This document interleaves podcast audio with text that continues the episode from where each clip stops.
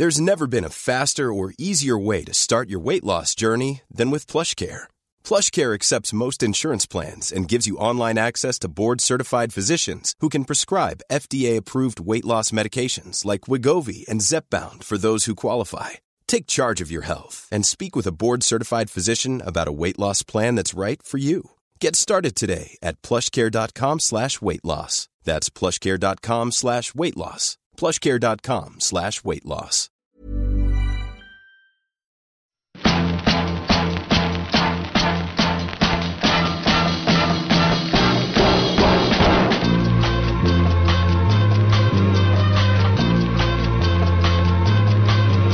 Podzol, le podcast du gravel et du bikepacking, épisode 147, ici Richard Delhomme.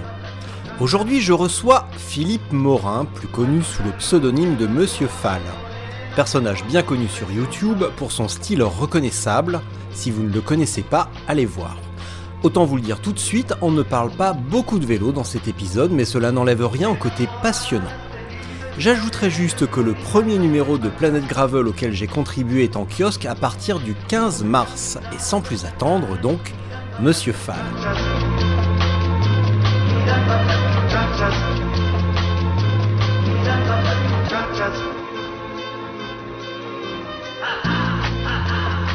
Voilà, ça y est. Ok, si j'enlève mon casque, vas-y, parle. Ouais, bonjour. Bonjour, bah parfait. Pas besoin de voilà. Parfait. Ah bah dis donc, alors déjà. Oui, dis-moi. J'avais préparé tout un speech et tout, un texte pour célébrer un petit peu euh, cette rencontre unique. Ouais. Alors je dois dire que le mec qui a son petit clavier et son petit micro à côté de lui, alors moi je trouve ça, que- je trouve que c'est d'un professionnalisme hors norme. Mais Tu bon, as vu en mon même clavier là? Ça se voit Bah, mon clavier? bah, évidemment que ça se Ah, voit que t'as un petit, t'as un petit clavier bien, bon tant pis et tout. Ouais, c'est euh. ça exactement, c'est un truc à 30 balles, acheté il y a 15 ans. Bah, cela dit, enfin moi c'est surtout un problème d'angle parce que toi tu es en plongée, mais moi je suis en contre-plongée. Ah ouais, mais, mais je peux mais, mais en réalité, euh, bah, je suis pas en reste parce que j'ai le. Ah, tu le as la même chose. Eh oui, ouais. j'ai le clavier de mes enfants et puis à côté il y a la guitare, il y a tout le set d'instruments. Donc euh, bon évidemment ce sont des instruments pour enfants, hein, donc euh, Bon, moi presque, pour ado, moi, tu vois, c'est c'est, euh, enfant Ouais, qui mais- commence à avoir du poil. voilà. Mais bon après tu sais, enfin en même temps, ouais non il y a tout ce qu'il faut, tu vois là j'ai la la trousse de médecins euh, de Ellie et Harry. Alors euh, hi- hier ils m'ont soigné et puis Harry me faisait des piqûres dans la jambe, donc euh, je lui ai dit merci. Ce, ce sont le nom de tes enfants, c'est ça? Oui, Ok, oui, oui, je les ai appelés piqûres et injections. tu as bien fait. F- faisant du vélo, ça paraissait logique. C'est que de l'audio là, hein, on est d'accord? Non, non, je filme aussi. Ah, tu filmes aussi? Ouais, ouais. Hey, hey Mais justement, attends, par contre, j'ai oublié un truc. Ah, je suis con, j'ai oublié un truc. Attends, je reviens. Vas-y. Je me coiffe alors du coup. voilà, là c'est bien. Ça, va, ça, ça passe ça? Ouais, ça passe. Ah, j'aurais dû me monter à boire, merde. Voilà. Buzz l'éclair. Buzz l'éclair, bah oui, vers l'infini. Hop. Et voilà. Bah, C'est très important d'avoir un buzz l'éclair avec soi. hein, donc, Exactement. c'est très, très important. Ça peut nous sortir de situations catastrophiques. Inextricable, j'aurais dit. Alors attends, je vais faire un petit coup, voilà. Tac, comme ça. Alors, du coup, mon petit Philippe, avant que l'on s'y mette Mhm. et qu'on attaque vraiment, euh, j'avais quand même préparé, en fait, je me suis euh, vite fait renseigner euh, sur ton compte. Donc, pour éviter la douleur d'une narration du style Bonjour Philippe, alors Mhm. est-ce que tu peux te présenter Ouais. Bon, du coup, j'ai fait mes recherches. ok. Alors, je te laisse voilà. me présenter alors. Exactement. voilà. Donc, Philippe Morin est né en 1965. Non, bref, Yes c'est pas, c'est pas ce que j'avais écrit. Bon, alors. Du coup, euh, oui, parce que ton vrai prénom c'est Philippe et non pas Monsieur Fall. Et d'après ce que j'ai compris, il n'y a que ta mère qui t'appelle ainsi. Oui, enfin, alors, ça, ça a un peu changé depuis quelque temps.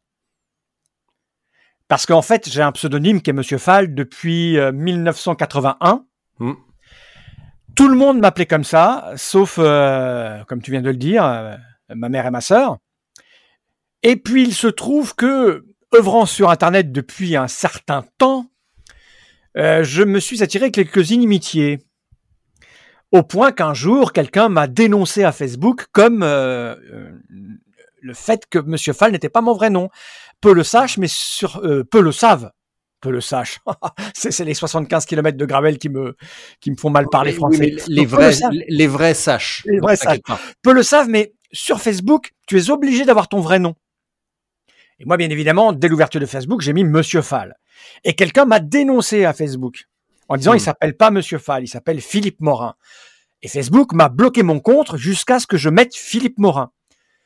Et comme je me suis dit, cette personne essaye de m'emmerder, le meilleur moyen de pas être emmerdé et de l'emmerder à mon tour, c'est d'en avoir rien à foutre. Et Mhm. donc, j'ai accepté de renommer mon compte Philippe Morin. Et il se trouve que euh, mon activité, on va dire, euh, de vélo a commencé légèrement après qu'on m'ait euh, obligé à m'appeler Philippe Morin. Donc, dans le vélo, beaucoup m'appellent Philippe. Parce qu'ils m'ont découvert sur Facebook avec Philippe Morin. Voilà. Donc maintenant, nombreuses personnes m'appellent Philippe. Mais euh, je me retourne difficilement quand on dit Hé Philippe, hé Philippe. C'est pas automatique chez moi. Puisque pendant euh, 35 ans, on m'a appelé Fall. Voilà, je te laisse continuer. Cycliste passionné et musicien amateur, tu es né en 1965 et as passé 20 ans à t'occuper d'un site internet créé en 2000 à Orléans, consacré aux jeux de plateau et jeux de rôle par la suite. Mhm. En 2019, le site a été revendu à la société Plan B, dirigée par Sophie Gravel. Alors, Oui. coïncidence, je ne pense pas. non, tout à fait. C'est les lois euh, mystiques de l'univers qui font que, euh, après avoir emmené mon entreprise à Madame Gravel, j'ai découvert la pratique. Incroyable. Mais oui, Non, mais je ne savais pas que le Gravel existait quand j'ai rencontré cette personne, surtout que Sophie Gravel, donc, qui est canadienne, et euh, c'est un nom assez ré- répandu là-bas en fait. Hein. exactement. Je la connais depuis, enfin, de- depuis plus de 15 ans, donc avant même que le Gravel s'appelle le Gravel finalement. Oui, oui, quand tu fais une petite recherche euh, gravel euh, localisée sur le Canada, tu te rends compte qu'il Il y a beaucoup. plein d'hommes Mm. politiques euh, qui s'appellent Philippe Gravel ou Jean-Michel Gravel. Voilà. Alors ça marche aussi en France, hein, Jean-Michel Gravel, c'est pas un problème. Oh, Il y a bien, il y a bien un Didier, un Didier Gravier par ici. Hein. C'est un prénom, un nom de famille qui doit exister, Gravier. Mm. Voilà. Donc, oui, oui. Oui, mais ça existe, hein, on trouve de tout. Malheureusement, des handicapés patronymiques. Oh, ça va, Gravier, ça passe. Ouais, ouais, non, mais ça passe. Hein. euh. Ma- ma- ça reste entre nous. Hein. Tu le répètes à personne. Hein. Non, non, t'inquiète pas. Le Ça, nom de famille de ma femelle, c'est Mollard. Ouais, j'ai j'ai un, Voilà. ami d'enfance- j'ai un ami d'enfance qui s'appelait, euh, bah, alors c'est plus vraiment un ami, mais en tout cas, euh, ouais, j'ai grandi avec un Sébastien Mollard. Dans le peloton euh, professionnel, il y a un Mollard. Oui, Donc, c'est assez courant. dans le sud-est, je dirais, de la France, là, je sais, j'ai oublié le nom de la région. Du côté Mm. de Clermont-Ferrand, il y a plein de mollards. Enfin bref, oui, enfin, voilà. mais il n'y a aucun lien entre Sophie Gravel et la pratique du gravel. En revanche, je suis pas sûr que Clermont-Ferrand soit bien dans le sud-est de la France, mais on pourra toujours reparler de ça. Euh, par rapport à Orléans, Bah, c'est plus au sud parce que c'est pile en dessous. bah oui. Mais c'est pas à l'est après Clermont-Ferrand euh, par rapport à la Oh. ligne droite. euh. Vraiment, on va parler géographie? Ouais, exactement. C'est oui. une question de point de vue. Tu sais, il y, a une- il y a une expérience qui a été menée il y a très très longtemps, qui consistait à partir de, de Marseille Mm. et de remonter et de demander aux gens, ça commence où le nord? Donc à Marseille, ils disaient le nord, ça commence après Aubagne. À Ouais. Aubagne, le nord, ça commence après là, jusqu'à Avignon. Tu vois, Mm. le nord, ça commence après Avignon. En fait, euh, tout dépend du point de vue où tu te places pour le nord et Ah le oui. sud. Alors justement, puisqu'on va, on va parler géographie et géologie, moi j'ai remarqué qu'il y a une grande concentration de conifères en Sologne. Est-ce que ça a un lien? Euh, aucune idée. J'avoue que je- là, on passe dans la, la botanique. Donc, euh, non, je sais pas. Ouais, C'est certainement, c'est certainement lié aussi à un sol argileux et peut-être un petit peu sablonneux. Sans doute, sans doute, Ouais. sans doute. Mais ce sont mes, mes arbres préférés, moi, les conifères. Hmm. Très Voilà. bien. Bon, alors j'aurais pu ajouter ça à ma liste de questions parce que comme tu ne le sais certainement pas, Mhm. euh, pour certains épisodes, je pique les questions à d'autres. Donc euh, voilà. Ok, bah, Donc, je t'écoute. Donc, piqué à Eva Bester, c'est la deuxième fois que je fais ça. Hein. Piqué à Eva Bester sur France Inter dans son émission L'Embellie. Es-tu content d'être venu au monde? Euh, c'est très compliqué. Très, très compliqué. J'ai fait une vidéo il y a pas très, très longtemps, enfin, il y a plus d'un an maintenant, un Fatéor, hein, où j'expliquais que quand on aime ses enfants, le mieux, c'est de ne pas les faire. Tu vois? Donc, euh, je sais pas euh, à qui s'adressent tes podcasts, mais euh, je suis à la fois très content d'être au monde pour pouvoir profiter, pour pouvoir discuter de tout et de rien avec tout le monde, tous ceux qui se présente à ma portée, comme là en ce moment. Mais d'un autre côté, je trouve que donner la vie à, à des enfants à l'heure actuelle, c'est assez, assez délicat. C'est-à-dire que le système dans lequel on vit, la société dans laquelle on vit, elle n'est pas très joyeuse. Donc je voudrais pas casser l'ambiance, mais c'est très compliqué à définir. C'est le paradoxe de l'être humain, ça, et la paradoxe du cerveau. C'est-à-dire que oui, c'est très agréable, il y a tellement de choses belles, et moi je ne vais pas me plaindre. Euh, même si ma vie a très mal commencé, elle, se déroule plutôt de manière très très agréable. Mais ça reste très très compliqué. Toutes les pressions sociales, euh, là en ce moment en plus, euh, est-ce que je suis content d'être au monde en France à l'heure actuelle? Ouais, je le serais moins si j'étais en Ukraine. Si tu vois, c'est vraiment pareil c'est une question de perspective comme avec la géographie. Donc euh, c'est euh, c'est très compliqué. Donc on va dire que aujourd'hui, comme j'ai été faire euh, de la bicyclette ce matin avec deux gars sympathiques et que j'ai pris j'ai pris mon pied, je suis content d'être venu au monde pour ça. Donc là en ce moment là, oui, je suis content d'être venu au monde.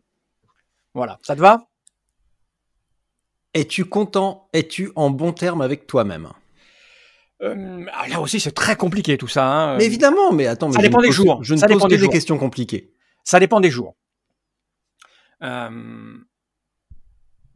En règle générale, je suis, euh, je suis en accord avec moi-même. J'ai la chance, on va dire, d'avoir évolué un petit peu en parallèle de ce que le monde t'oblige de faire. Tu vois, c'est-à-dire de rentrer dans des cases, d'avoir une conduite droite, etc. Donc, je, je me suis accordé beaucoup de liberté. J'ai pris des chemins où, euh, en fait, on va dire que, on va faire, puisqu'on est là pour parler vélo, hein, on va faire des, des comparaisons. Pas, le, pas forcément. Ma, ma, vie est, ma vie est proche de la pratique du gravel. Voilà, c'est-à-dire, bah des fois tu prends la route, ça trace, t'es tranquille, t'as le vent dans le dos, ça va bien. Et puis c'est un peu emmerdant, il y a des dangers, il y a des voitures, donc d'un seul coup je vois un petit chemin et je le prends tu vois, et j'y vais. Puis des fois, je me dis, est-ce que mon vélo va passer là? Alors j'y vais. Et oui, il passe. Et ma vie est à peu près comme ça. C'est-à-dire que dès qu'un truc me fait chier, je peux le laisser tomber. Dès que c'est trop la routine, je, pars à droite ou à gauche. J'essaye. Donc euh, et et donc du coup, je me retrouve souvent en accord avec moi-même puisque je fais, j'ai toujours fait ce que je voulais, sans que personne ne me dise comment je devais le faire ou où je devais le faire. Et quand on essaie de me forcer à faire les choses, ben si j'y voyais pas un intérêt et personnel et pour les gens autour de moi, parce que je suis pas qu'un sale égoïste, euh, je je le faisais pas, mais si j'avais un petit intérêt, je le faisais. Donc voilà, j'ai vraiment, euh, ouais, je peux dire qu'en en, en gros, je suis toujours en accord avec moi-même, je suis bien. Ça, je me souviens plus de ta question, mais je crois qu'on y est là, hein, la réponse. C'est parfait. Ok. Qu'est-ce qui te donne envie de te lever le matin? Euh, apprendre, toujours faire, tenter, essayer. Voilà. C'est c'est euh, c'est ouais, la chose qui me motive. Faire des choses. Et des choses où on m'attend pas. Voilà. Ça c'est court, hein. Non, non, mais c'est bien, je vais en profiter pour euh, prendre des notes parce qu'en fait, euh, ouais, quand ouais. même. Ok. Alors, faire des choses où on ne m'attend pas. Voilà, par exemple. Ça, évidemment, j'ai tué le suspense. voilà. Donc celle-là, maintenant, j'ai plus qu'à le, pas la poser. Comme ça, au moins, ça, ça restera en suspens. Je laisserai le, le, loisir à un autre podcasteur amateur de prendre cette question. Mhm. Voilà. Bien. Euh, maintenant que j'ai piqué les questions à Eva Bester, je vais piquer la pause commerciale de Philippe pour, prépa- pour présenter euh, Planète Gravel qui sort en kiosque demain. Ok. Ah, cool. Voilà, Mani- magnifique, absolument magnifique avec C'est un... C'est un numéro 1 Ouais, c'est le premier numéro, oui. Oui, oui. Cool. Premier numéro qui sort, donc euh, je me suis occupé d'une euh, vaste majorité de sujets, euh, tous plus inintéressants et non pertinents les uns que les autres, notamment le débat du jour, le gravel existe-t-il vraiment? Voilà. Donc, euh, foncez très bien. l'acheter. Il fallait feuilleter ça, dis donc. Mais oui, foncez l'acheter, sinon Bah oui. les enfants ne partiront pas en vacances cet été. Exactement. Donc, euh, envoyez, envoyez des sioux et écrivez à l'arc. Mhm. Tac, attends, je remets. Ça, ça coûte combien? Euh, 5,95 disponible en France métropolitaine, Belgique, Luxembourg, Suisse, euh, Dom, Tom et Canada. Donc, euh, en kiosque, en boutique. euh, oui, en- oui, oui, comme standard. euh, Euh, ok, distribution normale. Voilà, exactement, comme quand tu vas acheter Union, et ben c'est juste à côté. Hmm. Et t'as fait ça tout seul ou il y a des intervenants? Ah non non, il y a plein de monde. Je suis pas du tout. Non non. Alors pour être complètement précis, c'est pas du tout mon magazine. Ce n'est pas du tout l'officine de Spotzel. Ok. Euh, c'est le rédacteur en chef, c'est Benjamin euh, Lacoste, le rédacteur en chef également de Vélo Tout Terrain, de e Ride et de Bike Live. Et donc, on a travaillé tous les deux pour créer ce, euh, ce nouveau magazine. ok. Voilà, donc toutes les plaintes, C'est là-bas. c'est auprès de Benjamin, que je Ah salue bien bas. Voilà. Maintenant que j'ai fait ça, j'ai une série de questions sans aucun rapport avec le vélo. Ok, je Et en grand professionnel de l'objectivité, les questions sont totalement subjectives et orientées par mes goûts personnels. Donc, tu réponds uniquement par, en, ré- en reformulant la question. Pizza ou kebab? Ah ben, euh, pourquoi je m'interdirais les deux? C'est une question, non? C'est bon? Tu réponds comme tu veux. Ok. Star Wars ou Star Trek? Ah, Star Wars. D'accord. Ça va être Ah, je te déçois terriblement. Ça va être vite- Mais j'en ai rien à foutre Star Wars, monsieur Ça va être vite fait cet épisode, je te le dis, moi. Non, mais franchement... Oh là là Non, eh, Non, mais bon. Ah, bref. Je suis ton père. Non, d'accord. Super. Bon, Harry Potter ou Seigneur des Anneaux? Je crains Ah le pire. Forcément, Seigneur des Anneaux. euh, Eh, eh. Ouais, en même temps, oui, c'est ton époque. Bah, exactement. Ah oui, non, mais là, c'était. Pas mon époque. Je suis né bien après que Tolkien l'ait écrit quand même. Oui, mais bon. Alors que Beatles, toi, ou tu- Rolling... Beatles Pardon ou Rolling Stones? Ça, ça dépend de la période à laquelle euh, j'évoluais, en fait. C'est-à-dire que j'aimais bien le côté un peu euh, rock and roll, rock and roll des Rolling Stones, mais le- la musique, euh, enfin le, le, le goût des Beatles euh, est plutôt sympathique. Mais en vérité, j'écoutais rien de tout ça. Aucun des deux, en fait. Metallica ou Slayer Pff, le métal, le- non, ça, ça me- ça me fait saigner les oreilles. D'accord. Pierre Roland ou Julien là, là, tu fais gaffe. Allez. Pierre Roland ou Julien Alaphilippe? Euh, Pierre Roland, j'ai eu l'occasion de rouler avec plein de fois, mais franchement, à la Philippe la classe. Bon, ça va, tu t'en sors pas si mal. Donc à ce stade de l'épisode, tu as le droit de renoncer, mais vu les réponses, euh, c'est peut-être finalement moi qui va trouver une excuse à la con. Donc voilà, quand tu dis, euh, quand tu dis la société, les contraintes sociales, euh, ça veut dire Ah. quoi? Est-ce qu'on est vraiment obligé de faire ce qu'on attend de nous et est-ce qu'il y a vraiment une pression sociale? Alors, là, pareil, on va, on va partir. euh, Non mais vas-y, pars tu, tu, on est là pour ça. quand tu joues à un jeu de société, la moindre des choses, la moindre des choses, c'est essayer de bien jouer par respect pour les autres. D'accord? Et un jeu de société, c'est ni plus ni moins que des règles que tu dois appliquer pendant un, temps donné qui peut aller de 10 minutes à 3-4 heures. OK? Donc, dans la vie, c'est pareil. C'est-à-dire que tu as un minimum de règles à respecter euh, pour que tout le monde vive bien, que tout le monde passe un bon moment. Tu vois? C'est-à-dire que si tu commences à euh, nier le fait qu'il y a des gens autour de toi, parce que la société, c'est quoi si ce n'est des gens autour de toi? À moins de vivre comme un ermite, enfermé quelque part où tu vois personne, donc là, tu vas pouvoir faire n'importe quoi. Dans la vie de tous les jours, tu es obligé de respecter certaines règles. Par exemple, très con, si tu as des voisins en dessous de chez toi, tu vas pas sauter parce que tu en as envie de dire ouais, j'emmerde la société, je saute. Voilà. Donc, évidemment que éviter de faire du bruit passer 22 heures, c'est pas très contraignant. OK? Donc oui, au-delà de ça, tu as tout un tas de règles qui sont beaucoup plus contraignantes, comme celle de devoir gagner de l'argent pour se nourrir. Parce que si fut en temps, il suffisait de marcher, de se baisser, cueillir, ou de tailler une lance et l'acheter sur une bestiole qui passait et tu te nourrissais, se nourrir à l'actuel, c'est plus compliqué. Donc tu es obligé, si tu veux faire ça sans faire chier personne, c'est-à-dire pas aller voler dans les magasins, tu vois, tu es obligé d'avoir un travail et le monde dans lequel on vit, ce travail, il est assez réglementé. Et toute notre vie, tout ce que tu, tout, tout ce qui est autour de toi est basé sur ça. C'est-à-dire, euh, ben tu travailles en journée pour la plupart des gens. hein. Bien sûr qu'il y a des gens qui travaillent la nuit, etc., etc. Mais il y a des horaires fixes. On doit travailler 7 heures par jour, etc. Même si nos rythmes biologiques ne sont pas faits pour ça. Des études ont été faites.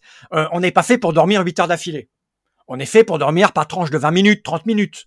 On n'a pas tous le même sommeil. Donc, à un moment donné, pour vivre ensemble, ben, on est obligé de respecter plus ou moins toutes ces règles. Et en fonction de qui tu es, de comment tu as été éduqué, de comment tu es biologiquement, il y a plus ou moins de pression. Moi, par exemple, dormir 8 heures d'affilée ne me pose pas de grande pression. Mais il y a des gens, biologiquement, c'est très dur pour eux de subir la contrainte de euh, dormir 7 à 8 heures d'affilée. euh. donc, je dirais que c'est plus complexe de oui ou non pression, pas pression, on va tous gérer ces pressions plus ou moins facilement. Voilà. Et on va tous plus ou moins euh, se débrouiller pour être pour pas être obligé de subir ces règles. Par exemple, j'ai beaucoup beaucoup de mal avec les ordres. Donc je me suis débrouillé toute ma vie pour que personne ne me donne d'ordre. Jamais. Aucune autorité. Alors évidemment je suis soumis à l'autorité qui consiste à euh, respecter le code de la route, payer ses impôts, etc. Mais le reste du temps, j'ai jamais eu de patron. Jamais. Donc, moi, j'ai viré cette pression de, de la hiérarchie au-dessus de moi au niveau du travail. Mais il y a des tas de gens qui ne peuvent pas, pour des raisons diverses et variées. Euh, donc, je sais plus ce qu'était la question, mais c'est pas aussi simple que noir et blanc. En fait, je passe mon temps à, à, gérer ma vie avec des réglettes. Tu vois, on parlait de musique tout à l'heure. Tu vois, euh, une table de mixage avec des boutons. Puis en fonction du moment dans la musique, bah tu vas plus ou moins monter certains trucs, les basses, baisser les aigus. Tu vas mettre en avant les cuivres. Tu vas euh, mettre en avant la voix, la baisser. Voilà. Donc c'est les contraintes, c'est un mix à faire et on y arrive plus ou moins en tant qu'individu, chacun dans notre coin. Et moi, j'ai cette chance d'avoir réussi à euh, à régler comme je voulais. J'ai pas eu besoin d'un producteur, si tu veux. Je me suis débrouillé tout seul pour régler mes. Alors, ça n'a pas été facile tout le temps, mais euh... parce que par exemple, quand je dis que je n'ai pas de voiture, on me dit bah oui, t'es écolo. Non, j'ai pas de voiture parce que j'étais pauvre. Tu vois ce que je veux dire? Donc, c'était avoir une voiture pour beaucoup de gens, c'est une contrainte. Mais je me suis débrouillé dans ma vie pour ne. Alors, au début, parce que j'avais pas les moyens d'avoir une voiture, mais je l'ai intégré. Et donc, je me suis débrouillé pour ne pas avoir besoin de voiture. Tu vois? Donc, de supprimer cette contrainte. Mais c'est pas facile pour tout le monde. Et ça m'a obligé pendant un moment à manger des cailloux, de pas avoir de voiture. Tu vois? Donc, c'est. Euh... Ouais, je sais plus ce que était ta question, mais j'espère que j'ai bien répondu. C'était parfait. Ok. Tu, tu m'excuses, je... Ah, tu m'entends bien là? Oui, je t'entends parfaitement. Ouais, D'accord. Je note une question. Ok. Oui, parce que là, on est passé au stade euh, où je n'ai plus rien préparé, donc euh, voilà. Ah ouais, c'est pas très grave. Hein. Tu sais, moi, je peux parler pendant des heures euh, de tout et de rien. Non, non, mais t'inquiète pas, les spécimens dans ton genre, je les connais, donc c'est pas un problème. Euh, voilà, ça y est, je me remets. J'avais simplement bougé un petit peu mon, mon son de moniteur, ce qui donnait l'impression que je ne m'entendais pas, mais en fait, voilà. Ah, je t'entends rien. J'ai les deux, j'ai les deux. Ouais. Comment on appelle ça là, tu vois, les deux trucs de, de, de son là qui apparaissent en bas de mon écran et c'est, c'est plutôt pas mal. Je suis un peu plus faible que toi, mais je sature pas, donc c'est bien. Mais euh, tout va bien, tu ne satures pas, donc c'est qu'on est bien. Donc tout à l'heure, tu me disais, faire des choses où on ne t'attend pas, ça se matérialise de quelle manière? Oh ben là, la dernière chose que j'ai faite, j'ai écrit un bouquin. Est-ce est-ce vraiment une surprise? Bah la manière dont je l'ai produit, pour la plupart des gens, oui, parce que en fait, j'en ai parlé à personne autour de moi que j'étais en train de le faire. En fait, euh, j'ai déjà évoqué le fait que j'allais proba- probablement me mettre à écrire quelque chose. Mais quoi, comment, personne ne savait vraiment. Même moi, je ne le savais pas vraiment. Et puis, euh, je me suis lancé, j'ai fait mon truc, et en fait, les gens étaient au courant que ça existait au moment où c'était en vente. C'est-à-dire que j'en ai parlé, même aux gens que je fréquente très régulièrement, je leur ai pas dit, tiens, je suis en train d'écrire un bouquin. J'ai lâché une info ou deux de temps en temps sur Facebook ou ailleurs en disant voilà, je suis en train de faire ça, mais c'était pas, c'était pas définitif. Et quand je l'ai mis à la vente, en fait, personne ne l'avait lu à part ma femelle et le correcteur. Donc, on m'attendait pas sur ça. Et puis, les gens qui l'ont acheté, qui l'ont lu, ne s'attendaient pas à la teneur du bouquin. Tu vois ce que je veux dire? Avant, à cause du premier confinement, euh, bah, j'ai fait de la musique. Personne m'attendait euh, à produire en six jours six morceaux avec six clips. Alors, c'est pas. Bon, parlons de la musique par exemple. Euh, c'est pas non plus un truc euh, que je fais. Je le fais sérieusement, mais j'ai aucune attente là-dessus. Je le fais. Point barre. J'ai pas. J'ai pas d'ambition. Mais je l'ai fait. Tu, tu vois ce que je veux dire? Quand j'ai vendu ma boîte, personne s'attendait à ce que je la vende. Ça surprend tout le monde. Tu vois, c'est que des trucs comme ça, quoi. Je vais pas remonter euh, loin, loin, loin ou aller plus avant sur ce que je suis en train de préparer, en train de faire. Mais voilà, faire des trucs où on m'attend pas. C'est en fait ce qui m'intéresse. Moi, c'est euh, l'écriture, par exemple, faire ce bouquin. Ce qui m'intéressait, c'était de me dire bon, j'y connais rien et euh, comment mon cerveau va appréhender tout ce qu'il y a à faire.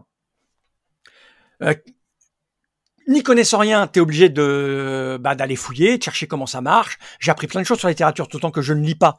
Donc euh, les livres, je sais pas comment c'est fait, je sais pas comment ça fonctionne. Et j'ai appris les SBN, j'ai appris les trucs, les pages liminaires. Avant d'écrire un bouquin, je ne savais pas ce qu'étaient les pages liminaires. Tu sais ce que c'est des pages liminaires? Mais non. Voilà. Bah, les pages liminaires, c'est tout ce qui est euh, avant et après ce qui est écrit. Par exemple, la première page blanche dans un bouquin, c'est une des pages liminaires. Ça s'appelle, c'est les pages de dédicace. Alors, ce n'est pas une règle obligatoire, c'est pas établi euh, dans un truc, voilà, la charte de l'écrivain, c'est ça. Tu peux très bien t'en foutre, mais il est de bonne manière de mettre une page blanche qui est la page euh, de dédicace. Ensuite, on écrit le titre. Ensuite, on écrit le nom de l'auteur, le titre et puis deux trois bricoles. Ce sont les pages liminaires. Voilà. Donc c'est rigolo à faire. C'est intellectuellement ça m'amuse d'apprendre toutes ces choses là et puis de produire. Alors j'ai peut-être produire un autre livre, deux, trois livres, un troisième, un quatrième, et puis un jour passer à autre chose.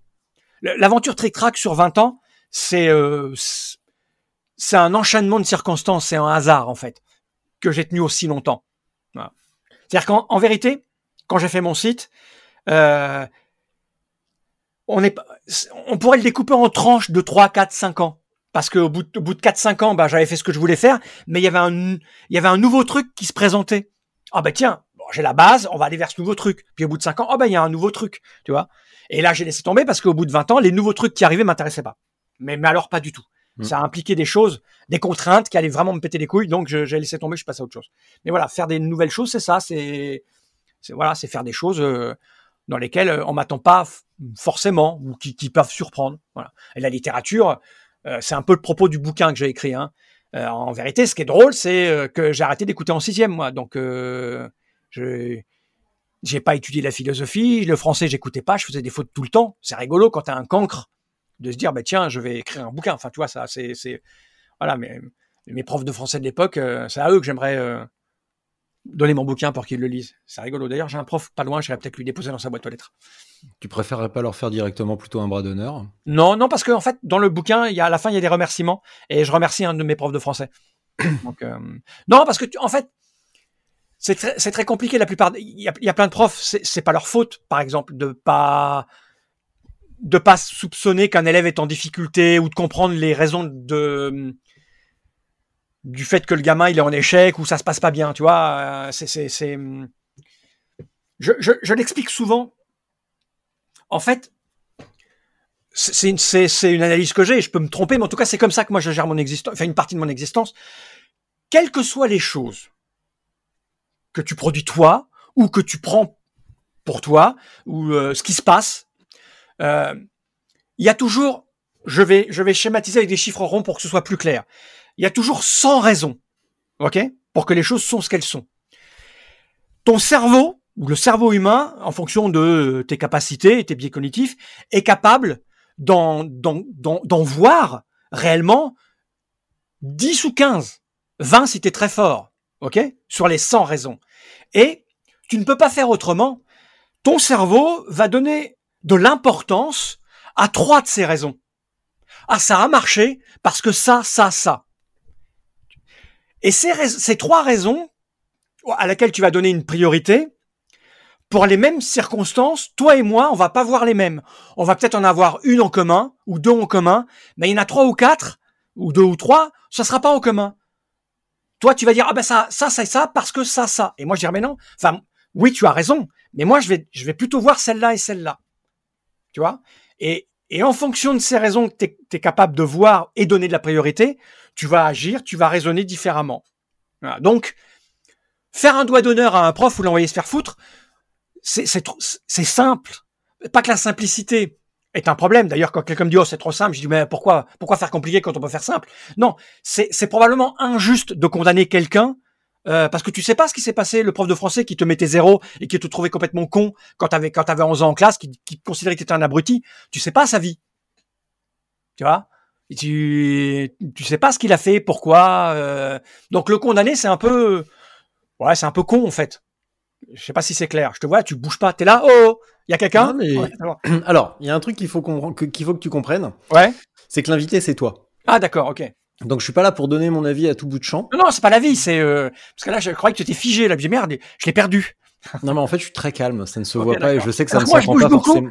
Alors que je suis calme aussi en fait. Et je suis, je suis, je suis plutôt le genre statique, tu vois. Ok, d'accord. Et en plus, je me fige intérieurement parce que, euh, eh ben, on parle de l'école, on parle des profs et on parle des, des profs un petit peu nuls. Et, t'as eu du mal. euh, Ouais, non, c'est, c'est au-delà du mal. Ok. Et, euh, et du coup, tout à l'heure, je t'expliquais que j'ai piqué euh, les questions à Eva Bester. Ouais. Et le premier épisode, enfin la première émission que j'ai écoutée d'elle, c'était euh, par hasard en tombant sur une émission avec Alexandre Astier.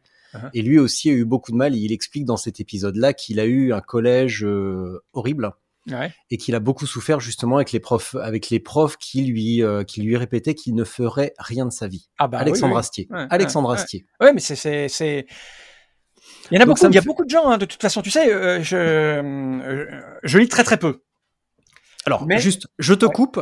Peux-tu m'expliquer le paradoxe de je lis très peu, mais tu es assis devant un parterre de livres? Alors c'est pas paradoxal, hein. c'est-à-dire que je vis en couple depuis 37 ans et il se trouve que euh, ma femelle est une grande lectrice dans tous les livres, c'est les siens. Ah oui, voilà, d'accord. Voilà. Bah, très bien. Voilà, fin de la Bah, parenthèse. Ouais, Merci madame. C'est rien de rien.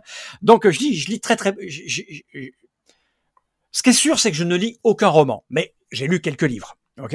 Et euh, quand j'ai eu des enfants, je me suis intéressé à Piaget, qui a travaillé sur l'éducation et tout ça.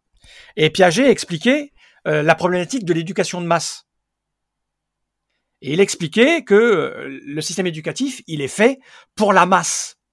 Or, euh, on n'est pas tous réveillés au même moment, on n'a pas tous la même vitesse d'apprentissage, mais on est obligé d'enseigner de manière massive. Donc, il disait, prenez une classe de 20 élèves, c'est un vieux bouquin, hein, à l'époque, il y avait 20 élèves par classe, Eh oui. il disait, sur 20 élèves, vous en avez deux qui vont comprendre très très vite, vous en avez deux qui vont comprendre très très lentement, et vous en avez 16, c'est le bon enseignement pour eux. Et les quatre, ceux qui vont très vite, ceux qui vont lentement, bien souvent ils sont en échec. Et ça ne veut pas dire que eux sont plus intelligents et eux sont plus bêtes. Les plus bêtes, en général, on croit que c'est ceux qui apprennent pas vite, donc qui vont redoubler ou qui vont pas être attentifs. Et on croit que ceux qui sont euh, qui comprennent trop vite sont brillants, donc en fait euh, ils sont intelligents, ils vont réussir. Non, non, non, non, parce que tu peux très bien être en échec alors que tu es intelligent, mais le système, la manière dont on, on t'enseigne n'est pas bonne, c'est-à-dire que ça ne te correspond pas. Et les deux lents, ben en fait, si on leur enseignait à leur vitesse, avec un rythme, on en parlait tout à l'heure des, des rythmes, dormir plus, t'es plus réveillé l'après-midi que le matin, il y a des gens c'est l'inverse, eh bien, ils réussiraient aussi bien que les 16 du milieu ou les, les deux plus intelligents. C'est juste une question de, bah, de moment. On est, on, on, on n'est pas tous matures euh, au même moment, on n'a pas tous les, les, les mêmes centres d'intérêt au même moment. Euh, donc, il y a un problème d'éducation de masse. Il faudrait faire un système éducatif qui ne soit pas basé sur la masse. Il faudrait qu'on soit capable de détecter les deux plus lents et les deux plus rapides, ne pas considérer les deux plus longs comme deux crétins et les deux plus rapides comme des génies, parce que bien souvent, euh, enfin pas bien souvent, mais il arrive que les deux plus rapides, bah en fait ça s'équilibre. Tu sais, on dit les enfants euh, sont précoces. Bah, la précocité, ça veut rien dire en fait. C'est-à-dire que évidemment, euh, prenons un exemple. J'ai été un enfant précoce, mais à la marche, j'ai marché à l'âge de 9 mois. Ça ne fait pas de moi un champion du monde de marathon ou de course. Je ne cours pas plus vite que quelqu'un d'autre. J'ai juste appris à marcher à 9 mois. Ça ne fait, ça ne m'a pas donné un avantage plus tard. Donc, un enfant précoce intellectuellement qui apprend vite à l'âge de 8 ans, à l'âge de, de 10 ans, ben, il sera pas un adulte forcément avec un QI de 280 plus tard. C'est juste, il est en avance, basta. Et après, ça s'équilibre. Donc, c'est assez compliqué. Donc, il faudrait un système éducatif qui prenne en considération ça, ce que disait Piaget il y a euh, 50 ans. Tu, tu vois ce que je veux dire? Voilà. Oh oui. Donc c'est mais les, oui alors après t'as des gens comme toi comme Piaget comme euh, Astier ou comme moi on n'est pas formaté pour l'école. C'est un exemple que je donne assez régulièrement. J'ai été champion d'haltérophilie quand j'avais euh, 15 ans. Ok? J'étais en troisième que j'avais déjà redoublé. En sport, je lançais le poids à 50 cm. Donc c'était mon problème, c'était pas le sport, c'était l'enseignement du sport. C'est-à-dire que je ne faisais aucun effort. D'ailleurs, je me suis fait gauler parce que le club dans lequel j'étais était un très très bon club d'haltérophilie. Et ils se retrouvés à organiser les championnats UNSS. C'est des championnats scolaires. Ils m'ont dit, bah, demande à l'école euh, ta licence UNSS parce que tu vas tirer puisque c'est là. Et là, j'étais bien emmerdé parce qu'il a fallu que j'aille voir mon prof de sport et lui dire voilà, euh, alors euh, comment il y a, euh, je fais du sport en dehors de l'école et mon club me dit que je pourrais participer au championnat. Le mec il m'a regardé. Je situe, hein. On est en 81. À l'époque, on portait des les cheveux longs, des pulls très très longs et des pantalons un peu larges. On ne pouvait voir, on ne pouvait pas voir que j'avais une petite musculature pour un jeune de 15 ans. J'avais des bons abdominaux. Donc, ils se foutent de ma gueule, c'est normal, puisque je jetais le poids à 5 mètres. Ils me signent, euh, ils me font mes papiers. La compète arrive. Et j'ai gagné. Mais j'ai pas gagné. L'haltérophilie est un sport où on additionne euh, deux épreuves, l'épaule jetée, enfin, l'arraché et l'épaule jetée. Donc tu vas soulever 50 kilos à l'arraché et puis 75 kilos à l'épaule jetée et ça te fait un total de 125. Voilà. Moi, quand j'ai commencé ma compétition, parce que tu, appelles par tranche de poids, d'accord On met la barre, parce qu'on va pas s'amuser à monter des sons de les poids, donc on met 50 kilos, 55, 60, etc. Quand j'ai commencé ma compète, tous ceux de ma catégorie l'avaient fini déjà depuis 20 minutes. Donc j'ai gagné avec 50 kilos d'écart sur le second. Inutile de dire que quand je suis retourné en cours de gym au collège et que le prof a vu les résultats, il a compris à quel point je me foutais de sa gueule pendant les cours de sport. J'ai passé. Alors il, a, plutôt bien pris parce que c'était plaisant pour lui d'avoir quelqu'un qui avait gagné euh, la médaille euh, sportive euh, de l'école, quoi. Donc il, il, il a plutôt bien pris hein, après m'avoir fait les gros yeux.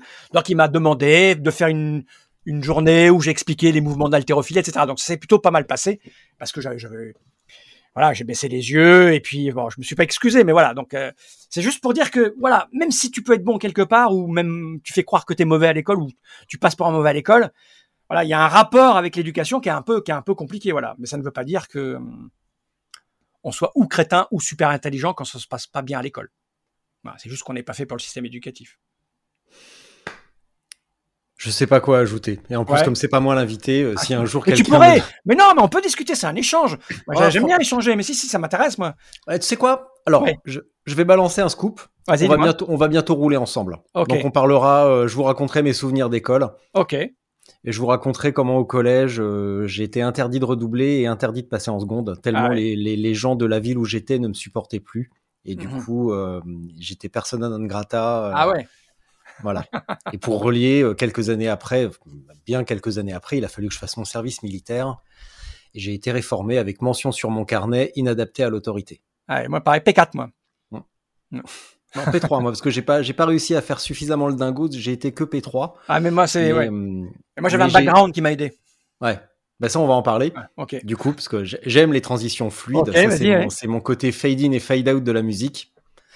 Euh, tu as été pauvre, m'as-tu dit On en parle ou pas Si tu veux, j'ai aucun problème là-dessus. Hein. Eh ben vas-y, je t'écoute. C'est-à-dire bah, bah, C'est simple, hein, c'est-à-dire euh, pas d'argent.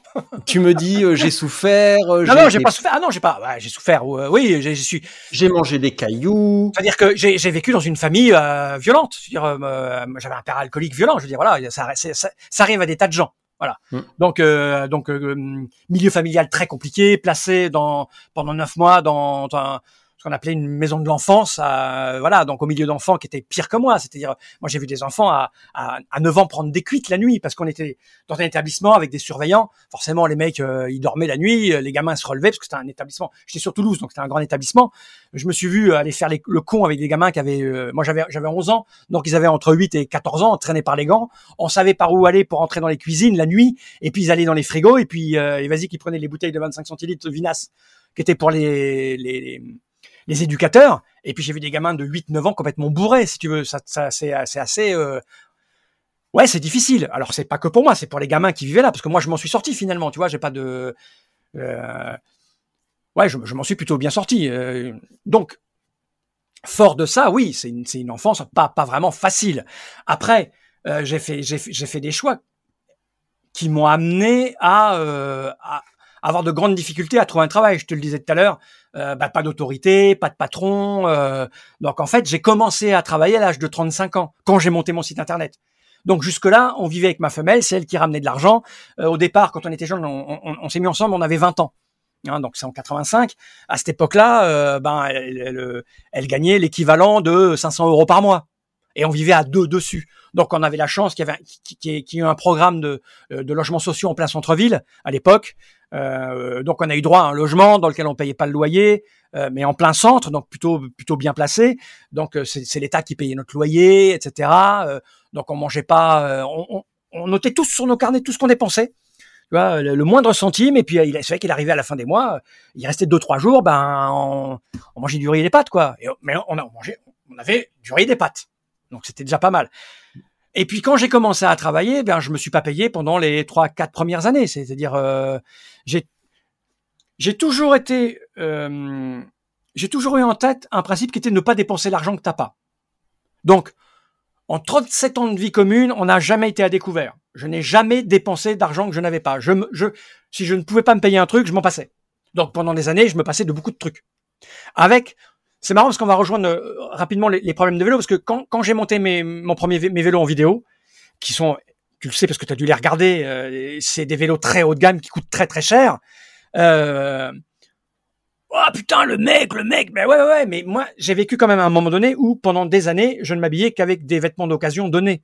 Quand j'étais mouflé, je n'avais rien de neuf à moi. Mes parents n'achetaient que des produits de seconde marque ou de troisième marque qui tenaient jamais la route.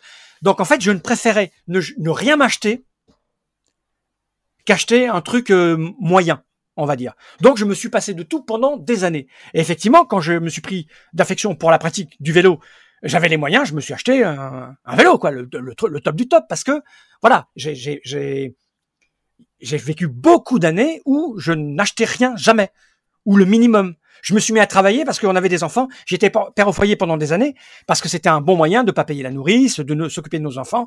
Et puis, ouais, je voulais vraiment que euh, l'un de nous deux, ma femme et moi, nous occupions de nos enfants à plein temps. Il est hors de question de les confier. Donc évidemment, on vit dans un monde où c'est terrible, hein, je, trouve, tu ne peux quasiment plus vivre avec un seul salaire. C'est-à-dire le scandale de la société actuelle, c'est les loyers les loyers, c'est monstrueux. C'est un tiers euh, de, de, de, de, ce que tu gagnes. Alors quand tu gagnes 1000 euros par mois, un tiers, c'est 300 balles. Tu vis où avec 300 balles? Donc les gens sont obligés d'avoir deux salaires. Ben, pour avoir deux salaires, les deux doivent travailler, et tes enfants, tu les vois pas. Et mmh. nous, il était hors de question qu'on ne voit pas nos enfants. Voilà. Ben, donc tout ça, c'est des choix qui te ben, qui t'obligent à, à compter, à faire attention et à rien acheter et pas dépenser donc à manger, euh, pareil, hein, on, on a mangé bio, mais pas parce qu'on est des bobos, parce qu'on était pauvres, parce qu'on allait acheter nos légumes et nos fruits au marché directement chez le producteur, tu vois. Et le truc local, c'était pas une volonté, euh, c'était pas une volonté de sauver la planète. c'est juste que c'était un, et c'est toujours d'ailleurs parce que ce sont des habitudes. C'est-à-dire que le fait de pas avoir de voiture, c'est qu'on n'avait pas les moyens d'avoir une voiture, mais on a tellement pris l'habitude de pas en avoir qu'on s'est débrouillé euh, là-dessus. Donc l'ouvrage sur lequel j'ai arrêté de bosser euh, pour Tritrac avec l'envie de le finir s'appelle euh, il s'appelle parce que je l'ai toujours en train, il est ouvert là sur la, si je bouge mon ordinateur, les écrans de mon ordinateur, je vais arriver sur une page qui est ouverte en permanence sur mon écran. J'ai beaucoup de mal à l'écrire. Ça s'appelle Les bonheurs du malheur. En gros, ça raconte comment, euh, avec tout ce qui s'est passé de compliqué, on en arrive à, à trouver des, espaces de bonheur. En fait, je suis très heureux de ne pas avoir le permis de conduire et de ne jamais avoir conduit, par exemple. C'est, c'est le malheur de ne pas avoir eu d'argent qui amène à ne pas avoir de voiture. Et donc, finalement, avec la hausse de l'essence, avec tout ça, la planète qui part en couille, bah, finalement, c'est bien, tu vois.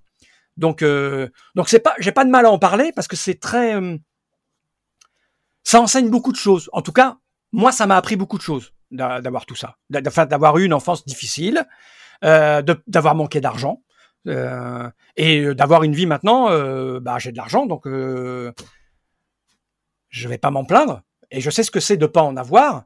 D'ailleurs, quand j'ai vendu ma boîte, je ne savais pas très bien vers quoi on allait tendre. C'est ma femelle qui m'a convaincu euh, qu'il fallait prendre le risque quand elle a répondu à la question que je lui ai posée, qui était j'ai envie de vendre, j'ai envie d'arrêter. Est-ce que tu pourrais retourner vivre dans 25 mètres carrés?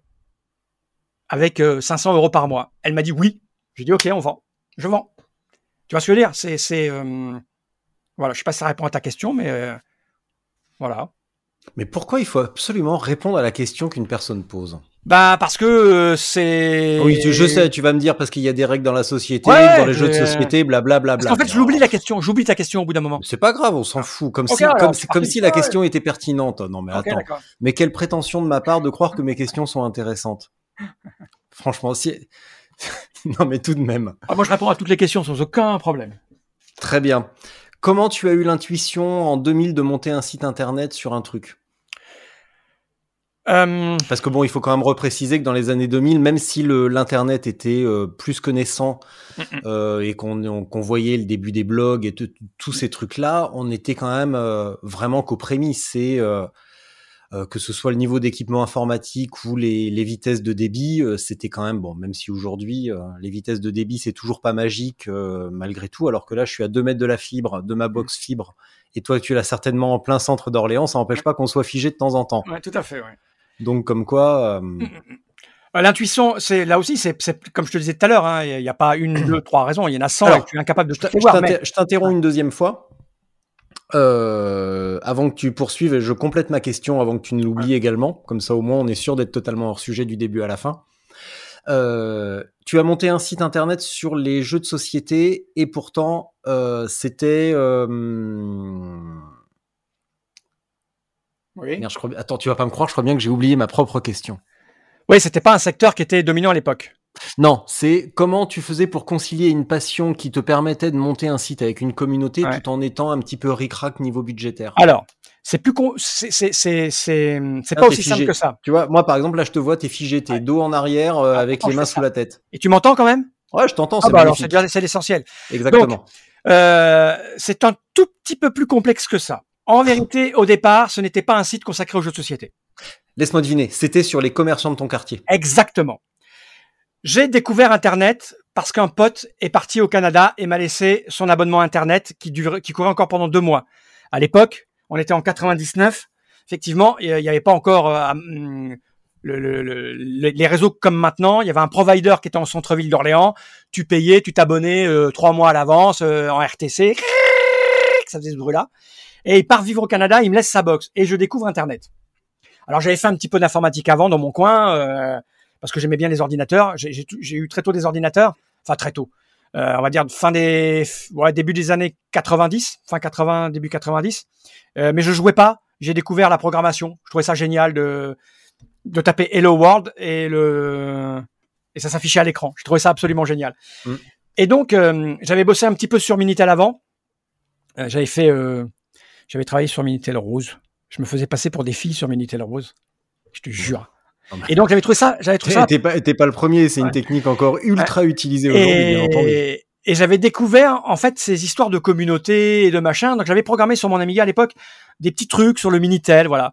Et donc quand j'ai découvert Internet, j'avais quelques compétences d'informatique et je me dis mais putain ce truc c'est dingue. Ce, ce truc, le, le fait de pouvoir aller sur un réseau avec les pages, les, si tu veux, en fait, ce qui me fascinait, c'est que euh, j'avais senti qu'il allait y avoir tout ce qui allait me plaire, le son, l'image, imbriqué. C'est-à-dire la communication avec les gens, euh, pouvoir faire de la musique, pouvoir faire de la vidéo, même si à l'époque, pour faire de la vidéo, c'était vraiment, euh, tu vois, les images Ouais. étaient grandes comme ça. Enfin bref, je m'étais dit, c'est un support absolument génial. Et je me dis, en même temps, arrivaient mes enfants qui commençaient à être un peu grands, c'est-à-dire à un âge où ben, nous, on s'habillait tout le temps au, marché euh, à la brocante, on allait acheter des vêtements un peu euh, voilà recyclés, etc. Mais les, enfants, tu, en as, à bout d'un moment, ils veulent des trucs neufs, euh, voilà, ça, ça des demandes, faut un cartable. Donc je me dis, il faut quand même que je travaille. Et donc je me dis, qu'est-ce que je pourrais faire? Et je me suis dit, je vais programmer un site qui va parler aux gens de ma région, de ma ville. Mais je ne croyais pas du tout à un site qui allait se focaliser que sur les commerçants. Il fallait autre chose pour attirer les gens. Et quoi de mieux que de parler de ce qui me plaît? Je ne parle pas de passion, parce que je ne suis pas un passionné. On pourra en reparler si tu veux de la notion de passion, mais je ne suis pas un passionné. Je fais des choses avec intensité, mais je ne suis pas passionné. Donc, je me dis, je vais faire ce truc, mais je veux quand même parler de tout ce qui m'intéresse. Je modifie ma question. hein. Ouais. Je veux parler de ce qui m'intéresse, c'est-à-dire la musique, le cinéma, le sport, etc. Je veux faire de la photo, je veux faire tout ça. Donc, je vais proposer des pages aux commerçants de ma ville qui seraient sur un site informatif où on communiquerait entre nous. Les Orléanais parlent aux Orléanais. J'ai vu ce film, il m'a plu. À l'époque, je faisais du VTT dans un petit club et je m'étais mis en tête, euh, rien n'existait à l'époque, hein, Strava, tout ça n'existait pas. Je m'étais mis en tête de faire les bords de Loire avec mon VTT et de mettre en ligne les parcours intéressants avec des photos. Voilà, on passe là, voilà la photo, on passe là, voilà la photo. Tu vois, des trucs comme ça pour qu'on communique entre nous. Et évidemment, j'étais joueur de jeux de société et joueur de jeux de rôle. Et donc, sur ce site, il y avait aussi une rubrique jeux, de société, jeux de rôle. D'autant plus que un de mes premiers clients était le magasin de jeux de société, jeux de rôle de la ville d'Orléans. Tout se tient.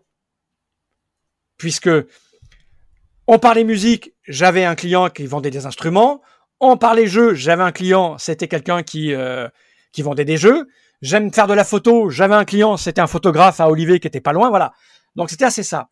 Ce qui s'est passé, c'est que la partie jeu de société a commencé à déborder. C'est-à-dire que pour parler du jeu de société en France, il n'y avait plus rien, plus de revues. Jeu stratégie, c'était mort. Il n'y avait aucun média. Et les pratiquants de et le jeu de société, c'était vraiment un truc euh, en France, il y a 20-25 ans, c'était un truc de niche, vraiment ultra niche. Le jeu, c'était pour les enfants, ou alors les échecs parce que t'es un télo, ou les wargamers parce que t'es un peu euh, un peu réac et que t'aimes, la guerre. Ce qui est totalement faux. Les wargamers ne sont pas des fachos réac. Les joueurs de hum, les wargames, tu joueurs de wargame Ouais, voilà. J'adore tuer des mecs. Bah oui, mais c'est mais, c'est pas parce qu'on tue des mecs avec des armées qu'on est qu'on est pour la guerre. Enfin bref. Donc il y avait plus rien pour communiquer. il s'est retrouvé que comme le net était en train de, démarrer avec les, les, les newsgroups, etc., très rapidement, des rumeurs ont circulé comme quoi, sur le site de la ville d'Orléans, parce que les gens pensaient que c'était le site officiel de la ville d'Orléans, il y a une rubrique cachée où les mecs ils parlent de société. Et donc tous les joueurs, qui étaient une petite poignée, les ultra spécialisés, les adultes joueurs ultra spécialisés, qui achetaient leurs jeux à l'étranger et qui les traduisaient eux-mêmes, parce que le marché était en hmm. Allemagne, aux États-Unis ou en Angleterre, se sont retrouvés sur mon site à discuter. Il se trouve que parmi ces gens, il y a eu des auteurs de jeux et des éditeurs de jeux.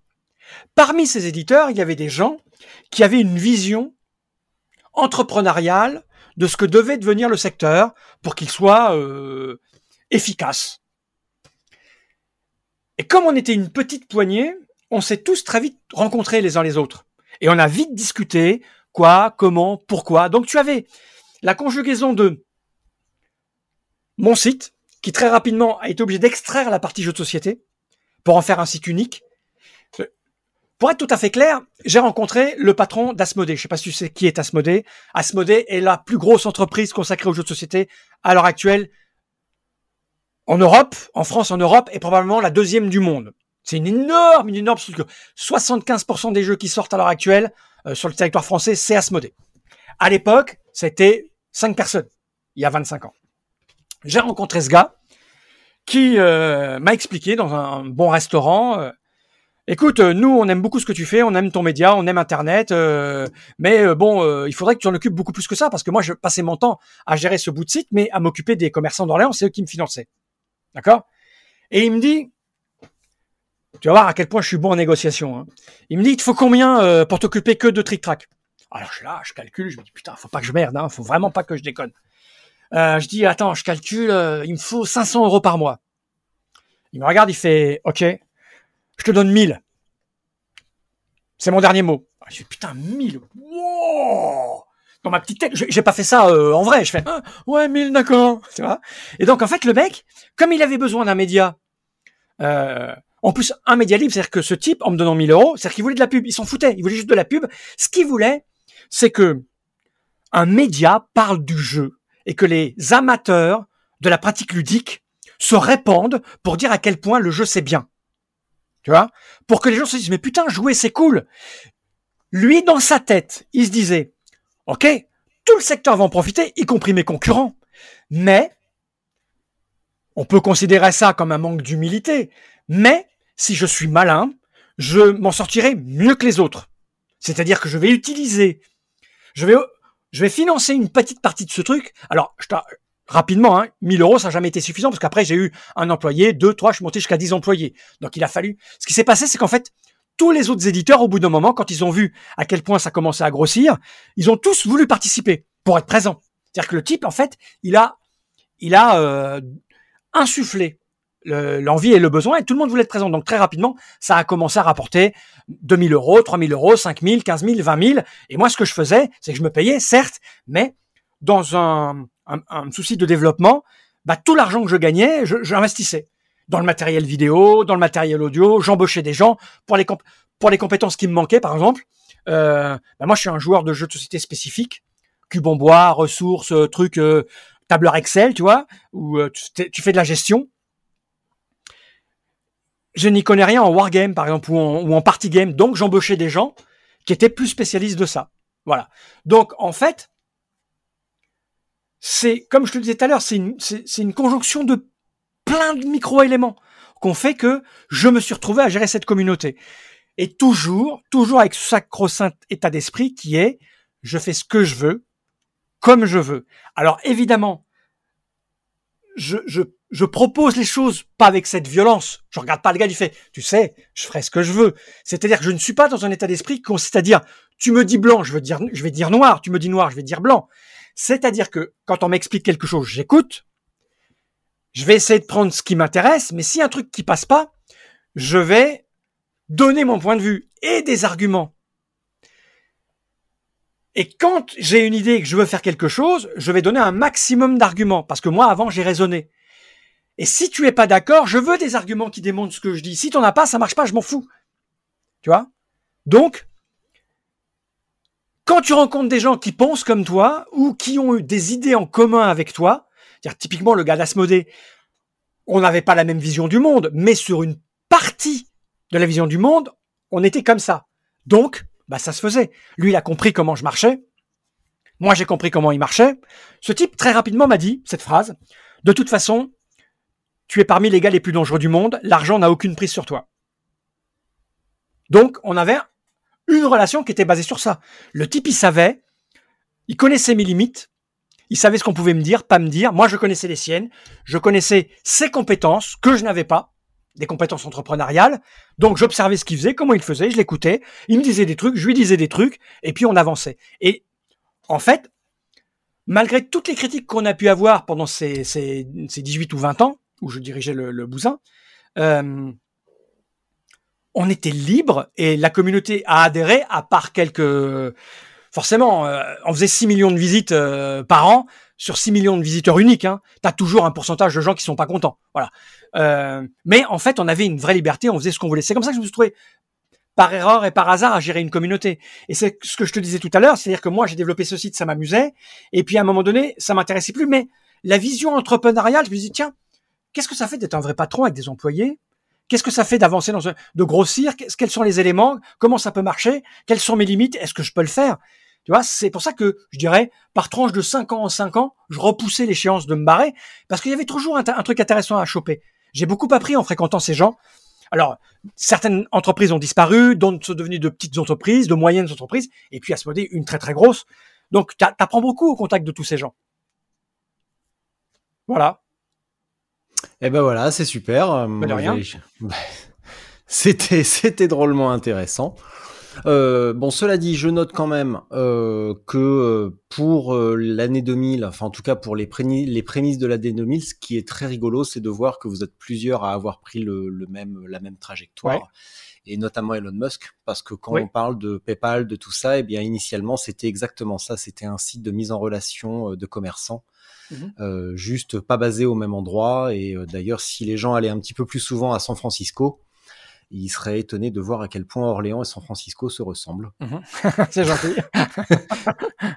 surtout le sud de la ville d'ailleurs, hein, qui est beaucoup plus bordé de palmiers et de délicats peupliers, mais euh, mais pas le reste. C'est pas c'est pas beau. Le vélo dans tout ça? ça m'est tombé dessus par hasard. Très bien.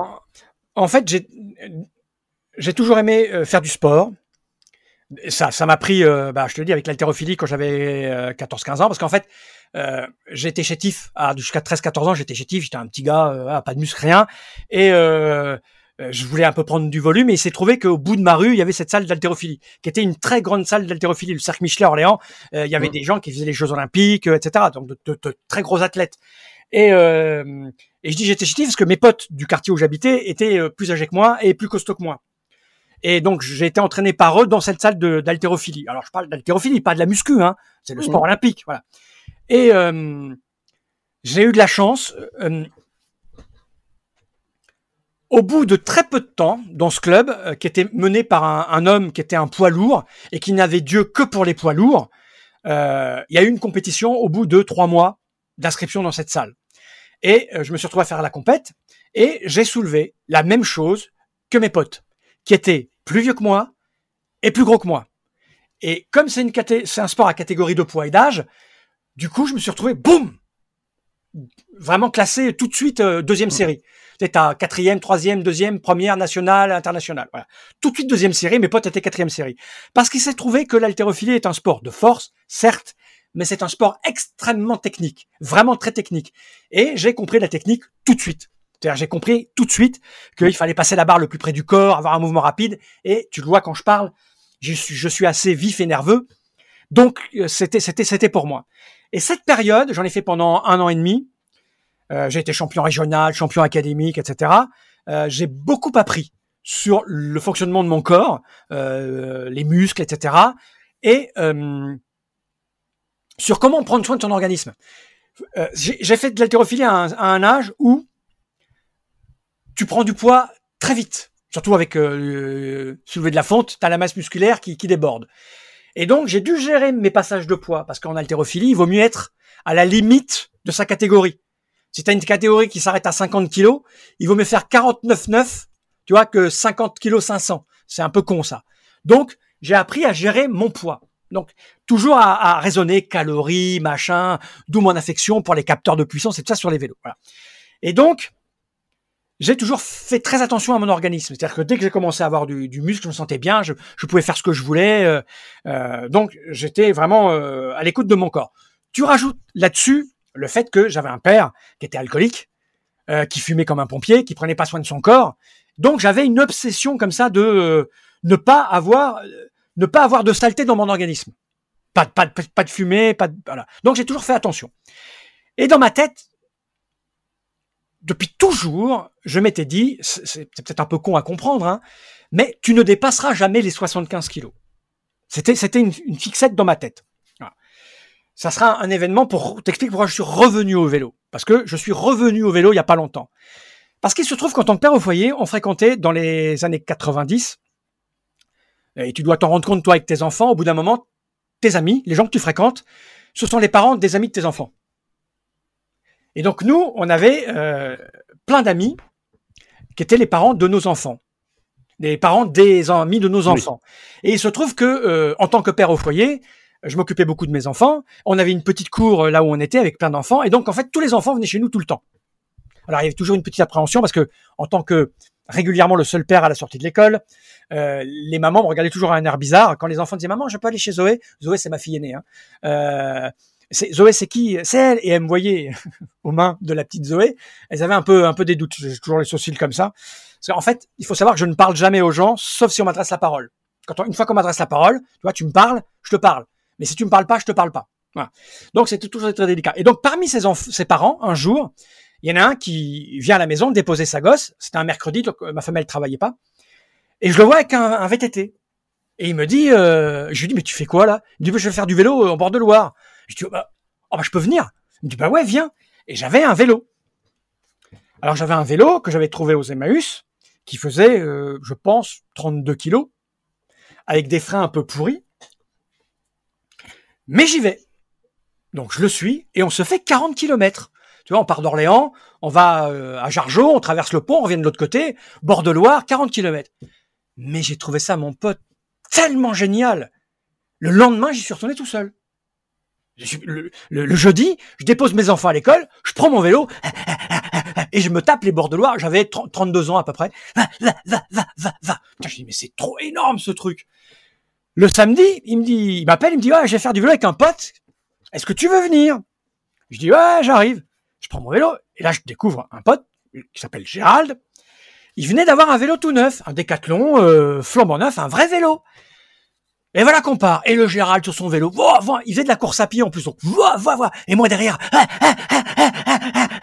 j'en chiais comme des ronds, enfin j'en chiais vraiment. Mais j'étais dans les roues. Et à un moment donné, il me dit, euh, tu veux essayer mon vélo? Je dis, bah ouais, mais bien sûr. Je monte sur le vélo, mon pote. Je pars. Je fais deux kilomètres, je me retourne, je fais, mais ils sont où? Je fais demi-tour et je vois l'autre à, qui j'avais prêté mon vélo. Donc la langue qui pendait, il me fait "Mais comment t'arrives à me suivre avec ça? Comment t'arrives à me suivre? Je dis, Bah j'ai forcé quoi." Je repasse son vélo et là je me rends compte de la différence monstrueuse. À l'époque, je jouais à Magic l'Assemblée. Je sais pas si tu connais Magic l'Assemblée. C'est un jeu de cartes à collectionner qui venait de sortir et je faisais beaucoup de tournois de Magic l'Assemblée. Et je gagnais pas mal de tournois de Magic l'Assemblée. C'est un jeu où il y a des raretés dans les cartes. T'as des cartes rares, des cartes peu rares et des cartes communes. Et je faisais beaucoup de tournois et je gagnais beaucoup de cartes. Des boîtes, à, des boîtes, on m'offrait des boîtes, je les ouvrais. Et euh, j'avais optimisé mes paquets de cartes. J'avais des classeurs avec plein de très bonnes cartes. Et un jour, je fais un tournoi à Paris, dans, après avoir essayé le vélo du gars, etc. Je monte faire un tournoi à Paris. Et euh, ils annoncent qu'ils interdisent, euh, parce que les règles changeaient au fur et à mesure qu'on trouvait des combos, ils interdisent tous les doubles terrains. Et j'avais tous les doubles terrains. Et ça me fout en colère. Je me dis, putain, fais chier, j'en ai chié par avoir mes doubles terrains, les interdisent, ce jeu commence à me casser les couilles. Et je me dis, je vends mes cartes. Et on est en 95, 96 peut-être, 96, 97. Je vends toutes mes cartes. Je récolte 5000 francs de l'époque. Donc c'était pas mal, hein. T'imagines, hein, c'est, je vais chez Decathlon et je m'achète le top du top du vélo euh, VTT qu'ils avaient un Rock Rider 740, je crois, un truc comme ça, orange avec une fourche. Et là, c'était parti, mon Tous les jours, je sortais. J'ai fait 10 000 km de VTT sur les bords de Loire et dans la forêt en un an. J'avais été acheter mon premier, capteur de fréquence cardiaque. D'ailleurs, petite anecdote rigolote, on était en 96-97. Je vais acheter mon petit capteur. Je mets mon capteur au sortie du magasin, je mets la montre là, et puis euh, je vois, il m'affiche 52 euh, pulsations. Et d'un seul coup, il me met 132. J'étais tellement excité d'avoir un vélo et un cardio-fréquence-mètre que mon cœur, il est monté à 142 pulsations. Donc, avec ce vélo, j'ai fait des tonnes de randonnées. Euh, j'ai fait, j'ai fait, j'ai participé aux, 24 heures euh, VTT d'Orléans deux fois, je crois. Une fois avec les pompiers de Paris. Ça, c'était assez rigolo. Les mecs, c'est des fous. En ville, les pompiers de Paris, c'est des fous avec leur vélo. Surtout que je suis un peu trouillard, moi, à vélo. Et puis, je me suis mis à bosser. C'est-à-dire, on est en 97-98. Euh, je me dis, il faut que je trouve un boulot, enfin, faut que je crée mon boulot, je crée ma, je crée ma boîte, je monte mon site, et j'allais de moins en moins faire de vélo parce que quand je fais un truc, je le fais à fond. Et euh, ben en fait, euh, on m'a volé mon vélo, mon mon, mon Rock Rider, et je me suis dit, ah, c'est pas grave, de toute façon, je suis trop occupé à, à travailler. Donc j'ai bossé, j'ai bossé, j'ai bossé, j'ai bossé, j'ai arrêté le vélo, j'ai commencé à gagner de l'argent, je me suis acheté un vélo de route parce qu'avec mon VTT, en fait, c'est là que j'ai découvert la route. J'avais monté des slicks J'en avais marre de le nettoyer. Vraiment, je sortais deux fois par jour parfois. Je partais le matin, je faisais mes 60 km. Le pote me disait, ah, je sors cet après-midi, j'y allais. Donc je, voyais beaucoup. Et je le nettoyais à chaque fois, ça me faisait chier. Donc j'avais acheté des slicks et j'allais rouler avec mes slicks. D'ailleurs, c'est assez rigolo parce que j'allais avec le, groupe du cheval rouge, c'est le groupe avec lequel je vais à l'heure actuelle. Donc les mecs, c'est des routiers, quoi. C'est les routiers. On était en 97-98. J'avais mon VTT. C'était un Rock Rider. Imagine, les mecs, avaient, les mecs en VTT, ils avaient tous des canons d'aile. Donc le Rock Rider, sur la route, ils avaient tous des vélos de route, tu vois, euh, super sophistiqués. Donc moi, j'avais un VTT, Decathlon, avec une suspension à l'avant. Il n'y en avait pas à l'arrière à l'époque, c'est un semi-suspension à l'avant. J'avais un casque, personne n'en avait. Et j'avais du poil aux pattes. Les mecs, leur seul objectif, c'était de me lâcher. Systématiquement, quand j'arrivais avec la sortie du cheval, les mecs, 35, 36, 37, 39, 40, 42 km heure. Et moi, parce qu'à l'époque, j'avais, j'avais pas un, j'avais pas un 53 dents. Hein. Je voulais les jouer, mais jamais ils m'ont lâché. Bon. Mais j'avais tellement apprécié ces sorties sur route que dès que j'ai commencé à avoir un peu d'argent, en 2001, 2002, je me suis dit, je vais m'acheter un vélo. Je me suis acheté un carbone, j'ai toujours un Giant carbone. Et en fait, j'ai fait 50 ou 100 km avec et j'ai laissé tomber. Jusqu'au jour où je reviens à la petite anecdote de tout à l'heure, je me pèse parce que j'ai cette tendance depuis 1981 à me peser quasiment tous les matins. Et un jour, je me lève, je me pèse et je vois sur la balance 74 kg 9. Et je me dis, c'est pas possible, tu vas atteindre les 75 kg, qui était la barrière mentale que je m'étais fixée. Et donc, je me suis dit, il faut que je reprenne le sport. Et j'ai repris le vélo, la course à pied et le vélo. Et en fait, comme j'avais ce vélo de route, le Giant, bah, j'ai été euh, roulé sur les routes euh, d'Orléans, hein, dans le sud, au sud de la Loire, puisque tu connais la région, tu as dû faire, hein, euh, voilà, vers Olivet, Ardon, Jouer le Piotier, tout ça là-bas, hop, Mmh. Euh, donc des kilomètres et des kilomètres. Très rapidement, j'ai rejoint le groupe du Cheval Rouge, et puis même si un paquet ont du mal à l'admettre, la qualité du vélo ça compte, et même si j'avais un super vélo carbone, mais il avait quand même plus de 15 ans, il avait du mal. Et un jour, j'ai pété la poignée. Et je suis passé chez Pilorget, donc le magasin d'Orléans, et je, je les connaissais pas. Je dis voilà, moi mon vélo là, j'ai pété la poignée. Euh, vous pouvez me la réparer Il me dit oula, c'était un 10 vitesses ou un 9 vitesses, tu vois, donc il y avait plus, il me dit, oh, a plus rien de compatible. Ben on va essayer de trouver. Je dis mais combien de temps? Il me dit voilà, il y a peut-être pour un mois. Je dis ah, quoi, un mois sans faire de vélo? Déjà ça, tu vois, ça j'avais j'avais vraiment besoin d'en faire. Et euh, je, je pouvais pas attendre. Et il y a Giant qui sortait le Propel. Donc c'était, tu vois, il y a quoi, j'ai peut-être 7 ou 8 ans. J'ai passé des coups de fil dans tous les magasins alentours et ils en vendaient un à Paris.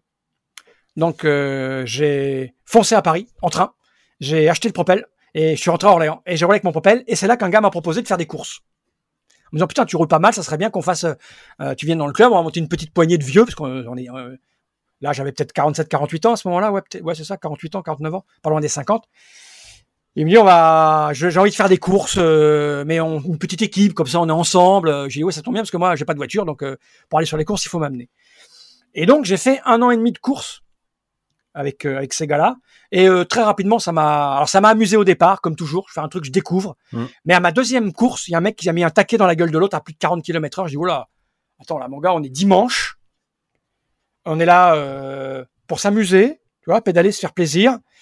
Euh, je suis pas là pour me prendre un coup de poing dans la gueule. Alors, les probas pour qu'on m'en donne un à moi sont assez réduites. Les mecs qui se parlaient, il y en a un qui a dit un truc, ça n'a pas plu à l'autre, il a mis un taquet. Mais je me suis dit, putain, euh, c'est un peu violent, quoi. Et puis surtout, à la première course que j'ai fait, je me suis fait peur.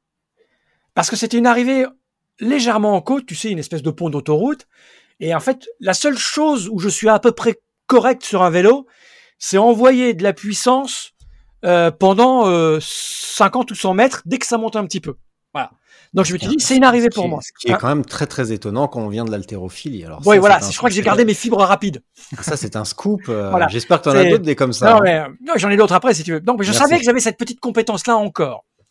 Et donc, euh, on fait plusieurs tours. C'est un critérium. Là, tu, tu tournes dans le toi, Ça fait une boucle de 5 km. Et je me dis, putain, le dernier tour, c'est pour moi. Et je me place dans les 10 premiers, parce qu'on m'avait dit qu'il faut être dans les 10 premiers. Sauf que dans le virage, le mec qui est devant moi, il freine. Donc, je, freine aussi. Et je me retrouve au milieu du groupe. On est, on est 25 ou 30. Et je suis là, je dis, putain, il reste un kilomètre avant le, c'est tout droit, un kilomètre droit avant le petit pont. Et là, je pédale, je pédale, je pédale, je dis, putain, je vais me faire niquer, je vais me faire niquer. Et mon cerveau a débranché, euh, ce que je fais jamais. Et j'ai joué des coudes. J'ai mis un petit coup de coude, donc ça s'est poussé. Et je suis parti, mais à fond les manettes. Et en fait, j'ai doublé les 25 coureurs. Et je suis fini troisième. Et euh, s'il m'avait rajouté 10 mètres, je le faisais. Donc j'étais content, si tu veux. Mais je me suis dit, putain, mec, t'as 50 ans ce que tu viens de faire, c'est complètement con. J'ai j'ai une entreprise, j'ai des employés, je me vautre là. J'ai 15 jours après, je partais sur un festival. Enfin, je peux pas. je- Enfin, c'est débile. Ça me mettait dans un état qui était débile. D'autant plus que la compétition, je l'avais en permanence quand je jouais à des jeux de société. Parce que je disais tout à l'heure, la moindre des choses quand tu joues à un jeu, c'est d'essayer de gagner par respect pour tes adversaires. Mais un jeu de société, c'est son danger. Alors que là, le vélo, je me suis dit, mais t'es- t'es t'es complètement débile. Donc évidemment qu'après, toutes les courses que je faisais, euh, en fait, j'étais le bon équipier. Voilà, je tirais mon pote, euh, je me, je bouchais les trous quand il fallait boucher les trous quand les mecs ils faisaient des attaques. Tu vois, je partais comme un malade au départ. Enfin, on- il en a gagné deux comme ça, de manière stratégique, un peu moins, un peu moins violente. Donc j'ai fait des courses pendant pendant un, un an et demi. Et puis après, je suis assez féru de technologie. Le vélo m'a plu tout de suite. C'est-à-dire que l'effort, le type d'effort m'a plu. T'es porté, tu t'abîmes pas. La course à pied, je me suis fait des, je, me suis en fait niqué un ménisque parce que je cours en bord de Loire, je sais pas courir, hein, je cours comme une merde. Mon cœur, en plus, euh, il monte euh, tout de suite. Il atteint des pulsations euh, ingérables, alors qu'à vélo, ça, ça, même si ça monte, je peux récupérer. Et donc, euh, le vélo m'a plu tout de suite dans l'effort. Et puis, dans le groupe, des gens ont commencé à me parler. Et les gens qui ont osé me parler, parce que toujours pareil, je dis, moi, je parle à personne, c'est des gens que j'ai trouvé sympathiques. j'ai vécu quelques expériences étonnantes qui sont que ce que j'aime particulièrement dans la pratique du vélo euh, et ce que j'ai aimé dans la pratique en groupe, c'est qu'en fait, quand tu fais du vélo en peloton, euh, tu es, euh, t'as plus le costume social. C'est-à-dire qu'on est tous avec des tenues bariolées, des logos à la con. Le seul élément qui peut te rappeler, et encore il faut s'y connaître, un, niveau social, on va dire, ou une certain, un certain, un certain euh, côté argent, c'est le prix de ton vélo. Bien que j'ai rencontré des gens qui avaient des salaires pas mirobolants et qui avaient des vélos à 6, 7, 8 ou 10 000 euros. C'est-à-dire que tout dépend de ce que tu fais de ton argent après. Mais au-delà de ça, tu as des gens ils ont un casque, ils ont, ils ont des tenues bariolées. Tu sais pas ce qu'ils font. Tu sais pas si le mec il est comptable. Tu sais pas s'il est ingénieur. Tu sais pas s'il ramasse les poubelles. Euh, tu sais pas. Enfin, tu sais pas ce qu'il fait le type. Et j'ai trouvé ça absolument génial. Le type qui m'avait demandé de, faire des courses, en fait, en allant à la réunion du club, parce qu'il fallait être dans le club, en l'écoutant parler, je me dis mais ce mec, en fait, il fait pas du vélo dans la vraie vie. Il avait un discours de mec qui court à pied. Tu sais, quand un mec qui court à pied, il te dit euh, ah euh, 3,30 du kilomètre. Tu vois? Et en fait, je l'écoute parler, je lui dis, mais tu, tu, cours à pied? Il dit, ouais, ouais, je cours à pied. Il dit, mais je, cours de manière un peu particulière. Je fais des longues distances. Je dis, ah bon, tu fais le marathon? Il dit, non, non, non, non, je fais de longues distances. Et je dis, ah bon, c'est quoi? Il fait, je fais des 100 km ou des 24 heures. Je dis, oh, putain, des 24 heures? Moi, je savais pas que ça existait. Je dis, mais tu cours combien en 24 heures? Il me dit, ah ouais, moi, j'ai un record personnel à 264 km. Alors, quand tu as un peu couru, tu dis, bah, attends, 10 km heure, 24 heures, c'est 240 km. Le mec, il fait 264 km en 24 heures. Il court à 11 km heure de moyenne pendant 24 heures. C'est de la folie. Enfin, je sais pas si tu cours un peu à pied. Enfin, c'est assez fort. Et donc, ça m'a fasciné. Et ce type, tu le voyais pas sur le vélo. Que c'était un mec, en fait, qui venait de la course, qui avait un très très haut niveau. On a parlé des raisons pour lesquelles il est, arrivé là. Pour ceux qui nous écoutent, Jean-Marc Bourdus, il s'appelle. Et en plus, la première fois que je l'ai vu où on a parlé de ça, c'est la première fois que je le voyais habillé. Euh, enfin, pas que je le voyais nu avant, euh, attention, je le voyais habillé en civil. Le type petit costard, en fait, il était, euh, je sais plus comment on appelle ça, dans un, dans un collège professionnel, c'est le mec qui dirige tout le monde là. Proviseur. proviseur ou un truc comme ça. Ça se voyait pas. C'est petit, sec. C'est assez rigolo. J'avais, j'ai adoré ça. Et donc il y a plein de gens qui sont venus me parler comme ça, et j'ai trouvé plein de gens sympathiques. Donc ça m'a ça m'a aidé à apprécier la pratique de la, bicyclette. Et puis après, euh, je me suis mis à faire des vidéos parce qu'on va peut-être y venir à un moment donné. Là aussi, c'est totalement par hasard. C'était pas mon intention. Enfin, c'est le confinement qui m'a poussé à faire des vidéos. Ma première vidéo sur le vélo, c'est des vidéos, c'est une vidéo sur Swift. Parce qu'en fait, euh, il, il fallait que je fasse quelque chose, que je que je fasse du montage, que je perde pas la main, je pouvais plus sortir. Enfin bref, et j'ai été surpris de la de l'impact que ça a eu. Tu es beau parce que tu as tu as Dieu qui envoie de la lumière derrière toi. Tu es magnifique. Je sais, merci. Tu as un œil, on dirait Iron Man. C'est le truc qui brille. Donc euh, les, les, vidéos sont arrivées par hasard. Et la pratique du gravel aussi. C'est qu'en faisant des vidéos sur le vélo, je me suis mis à me dire mais tiens comment ça se fait que les gens viennent voir mes vidéos? Qu'est-ce qu'ils aiment dans mes vidéos? Qu'est-ce qui existe sur les vidéos euh, Qu'est-ce qui existe en vidéo sur le vélo? C'est comme ça que j'ai découvert toi. Non, toi, je t'ai découvert quand on s'est vu à Angers. Euh, que j'ai découvert euh, des gens comme Julien Rabier, enfin tout un tas de mecs et des Américains. Et avec les Américains, bah, j'ai découvert la pratique du gravel. Je me dis mais qu'est-ce que c'est que ce truc? Tu vois? Et euh, bah, j'ai trouvé ça absolument génial, la pratique du gravel. Ça m'a apporté un truc qui commençait à me manquer dans la pratique du vélo sur route. Voilà. Donc c'est comme ça que je suis arrivé au vélo. Et le vélo m'apporte vraiment, vraiment beaucoup.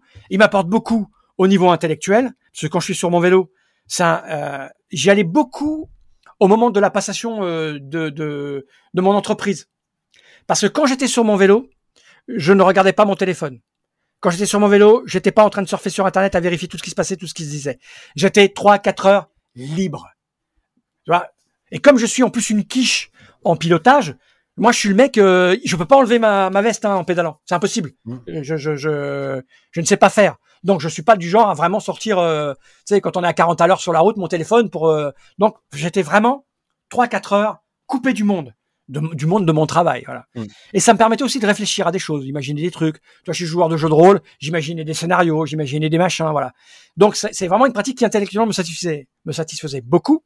C'est aussi une pratique qui physiquement me satisfaisait beaucoup. On dépense sur les sorties de 3 heures, tu commences à taper dans les calories, donc c'est plutôt, c'est plutôt bon. Euh, au niveau cardiaque, euh, c'est parfait. Euh, au niveau relations humaines avec les autres, pareil, c'est, plutôt pas mal. Je préfère maintenant les relations que je peux avoir avec le gravel, que je trouve beaucoup plus, ça, tu communiques plus facilement avec les gens sur le gravel parce que tu t'arrêtes, parce que, voilà, parce que tu, tu vas beaucoup plus souvent sur des routes que tu connais pas. Je fais beaucoup de vélo sur route, hein, je fais beaucoup de kilomètres, mais sur la route, c'est vraiment de l'entretien physique, on va dire. Tu vois, c'est pour la forme, c'est pour le fond. Tu alors j'aime bien aller vite. Hein. Euh, j'aime, mon tarmac, mon vélo, c'est une tuerie, j'adore ce vélo. Mais dans la pratique du gravel, je, trouve d'autres choses, d'autres éléments. Donc j'aime le vélo pour tout ça, pour tous ces micros aspects en fait. Voilà. Allô? Dieu me parle? Ah, je crois que le temps d'un instant, j'ai cru que j'avais perdu l'usage de la parole à force ah. de pas l'utiliser. Ah, dit. ah, moi, je peux parler pendant des heures. Hein. Ah non, mais moi, ça me va. Ça me va, ça me va. Tu sais, les, les gars comme toi, j'en ai eu quelques-uns ici et c'est très, très reposant pour moi. Ok. Euh, parce que ça me donne l'occasion de faire mon petit spectacle au début de l'épisode et puis après de me la couler douce et de laisser euh, les extravertis s'exprimer et moi ça me convient parfaitement. Alors j'aimerais juste placer une petite blague privée euh, sur les sur les proviseurs parce que effectivement certains sont des personnages extrêmement bizarres. Mmh et la cible de cette vanne non dissimulée se reconnaîtra aisément. Ok. Voilà. Bon. Bonjour à lui. Exactement. Euh, petit détail, le cheval rouge, quand j'habitais à Blois, uh-huh. euh, parce que j'ai habité 4 ans à Blois du coup, euh, donc quand tu dis que je connais bien la région, tu as parfaitement raison. on m'a toujours dit, si tu veux risquer ta vie, eh ben, tu vas rouler au cheval rouge. Eh bien, c'est faux. Parce que, en vérité, je le dis souvent, hein, c'est, c'est un groupe qui roule vite. C'est sûr. La moyenne, la moyenne est très élevée. Mais elle roule vite pour plusieurs raisons.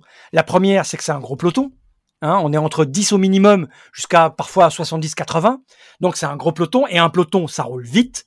Mmh. Surtout que ce peloton, euh, quand il est composé de gens en forme, et il y en a un paquet dans la région, ils sont devant, ils te tirent. Euh, donc, donc ça, ça, ça roule vite. Donc si t'es pas à l'aise, euh, évidemment que faut, faut pas venir. Moi je sais que c'est ou devant ou derrière, jamais au milieu, parce que je suis trouillard. Voilà. Et effectivement, depuis quelques années, je suis toujours derrière. Au début, j'étais tout le temps devant. Maintenant, je suis toujours derrière. Parce que je déteste donner le rythme. Et il y a des manières de prendre des relais qui me conviennent pas. Donc, je ne vais plus devant. Euh, et puis, euh, enfin voilà. Et, puis surtout, surtout que quand tu es dans, un peloton comme celui du cheval, quand tu es dans les dix premiers, tu as les, les dix suivants qui sont tout le temps en train de gueuler, en fait. Ils sont jamais contents. Euh, ça va trop vite, ça va pas assez vite, faut aller à droite, faut aller à gauche. Moi, ça me casse les couilles. Donc, je suis derrière. Comme ça. Et derrière, en plus, contrairement à ce qu'on peut croire, être tout derrière d'un peloton, c'est un très très bon entraînement. C'est-à-dire que tu bouches les trous, tu fais l'élastique, tu es obligé de faire des renvois, et moi ça me convient parfaitement. Donc on revient sur le la dangerosité du cheval rouge. Euh, c'est pas si dangereux que ça dans la mesure où, vu le nombre de gens qui viennent et le nombre de kilomètres qui sont avalés, si tu rapportes ça au nombre d'accidents qu'il y a par an ou depuis dix ans, c'est que dalle. Que dalle. S'il y a deux ou trois chutes par an, c'est rien. Alors évidemment que quand il y a une chute, il est arrivé que des chutes soient très graves ou spectaculaires, avec les pompiers, etc. Forcément, quand tu te prends une pelle à 45 km heure, tu finis, euh, tu finis bien souvent avec les pompiers. Mais si tu prends du recul et que tu te dis, bon, euh, l'année dernière, moi j'ai fait 16 000 bornes, je crois. 14 ou 16 000, je sais plus, un truc comme ça. J'ai vu euh, trois accidents. Voilà c'est pas grand chose en fait. Et je pense qu'il y a autant d'accidents dans des petits groupes ailleurs. C'est évident.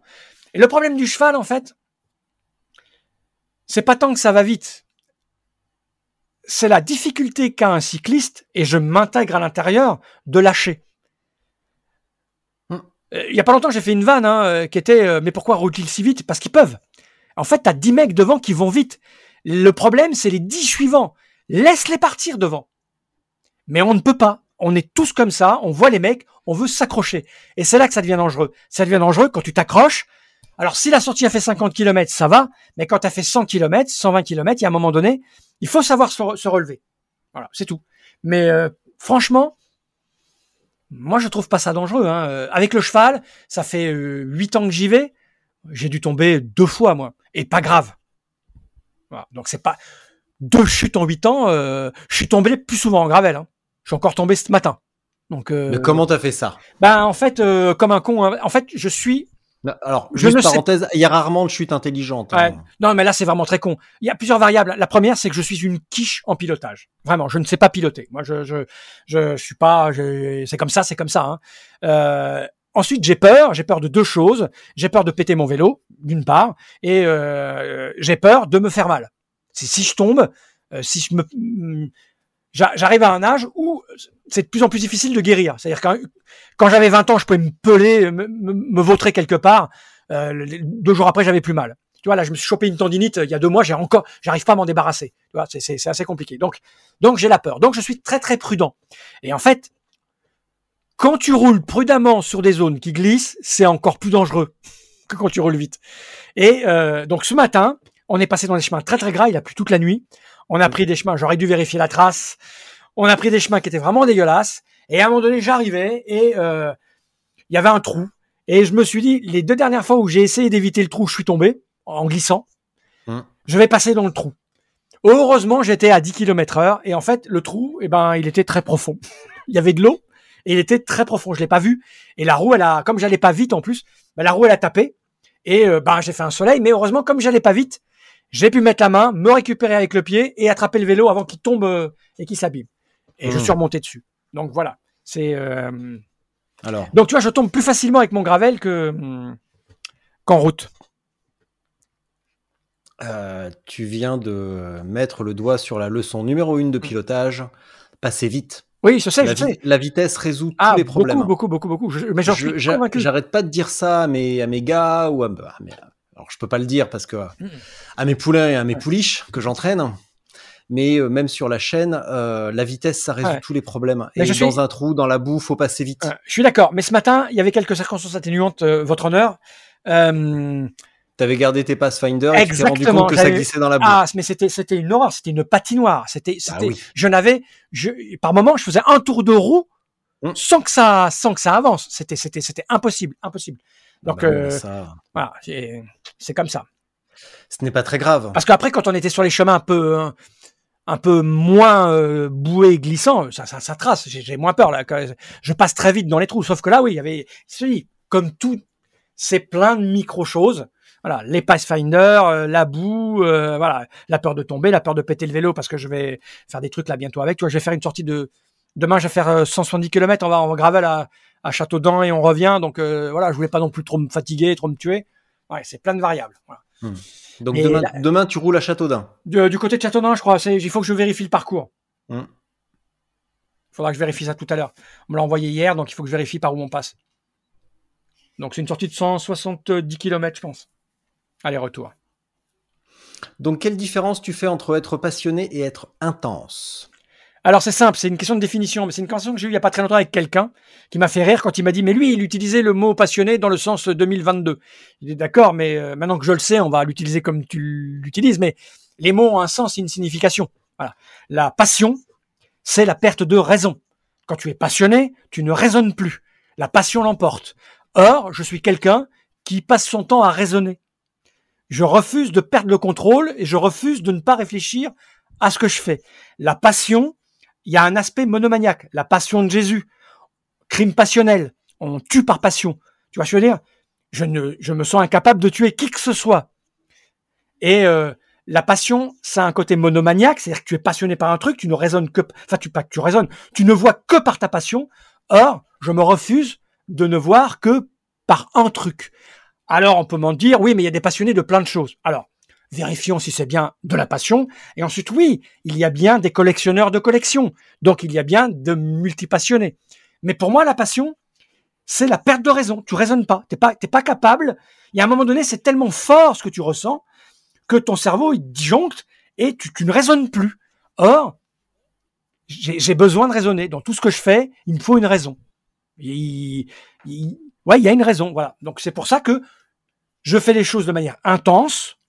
Je fais les choses de manière, euh, on va dire, comment on pourrait dire, enthousiaste. Je suis un amateur, j'aime les choses, mais je, je ne suis pas passionné. Parce que regarde, on pourrait croire que je suis un passionné de jeu, puisque j'ai travaillé pendant 20 ans dans le jeu. Je suis un joueur. J'aime jouer. J'aime le jeu. Mais depuis que j'ai vendu ma boîte, je ne joue plus. Ou très très peu. Ça ne me manque pas. C'est-à-dire que ce que je cherchais et ce que je trouvais dans la pratique du jeu, je le trouve dans la pratique du vélo, par exemple. Je le trouve dans le fait de faire des vidéos.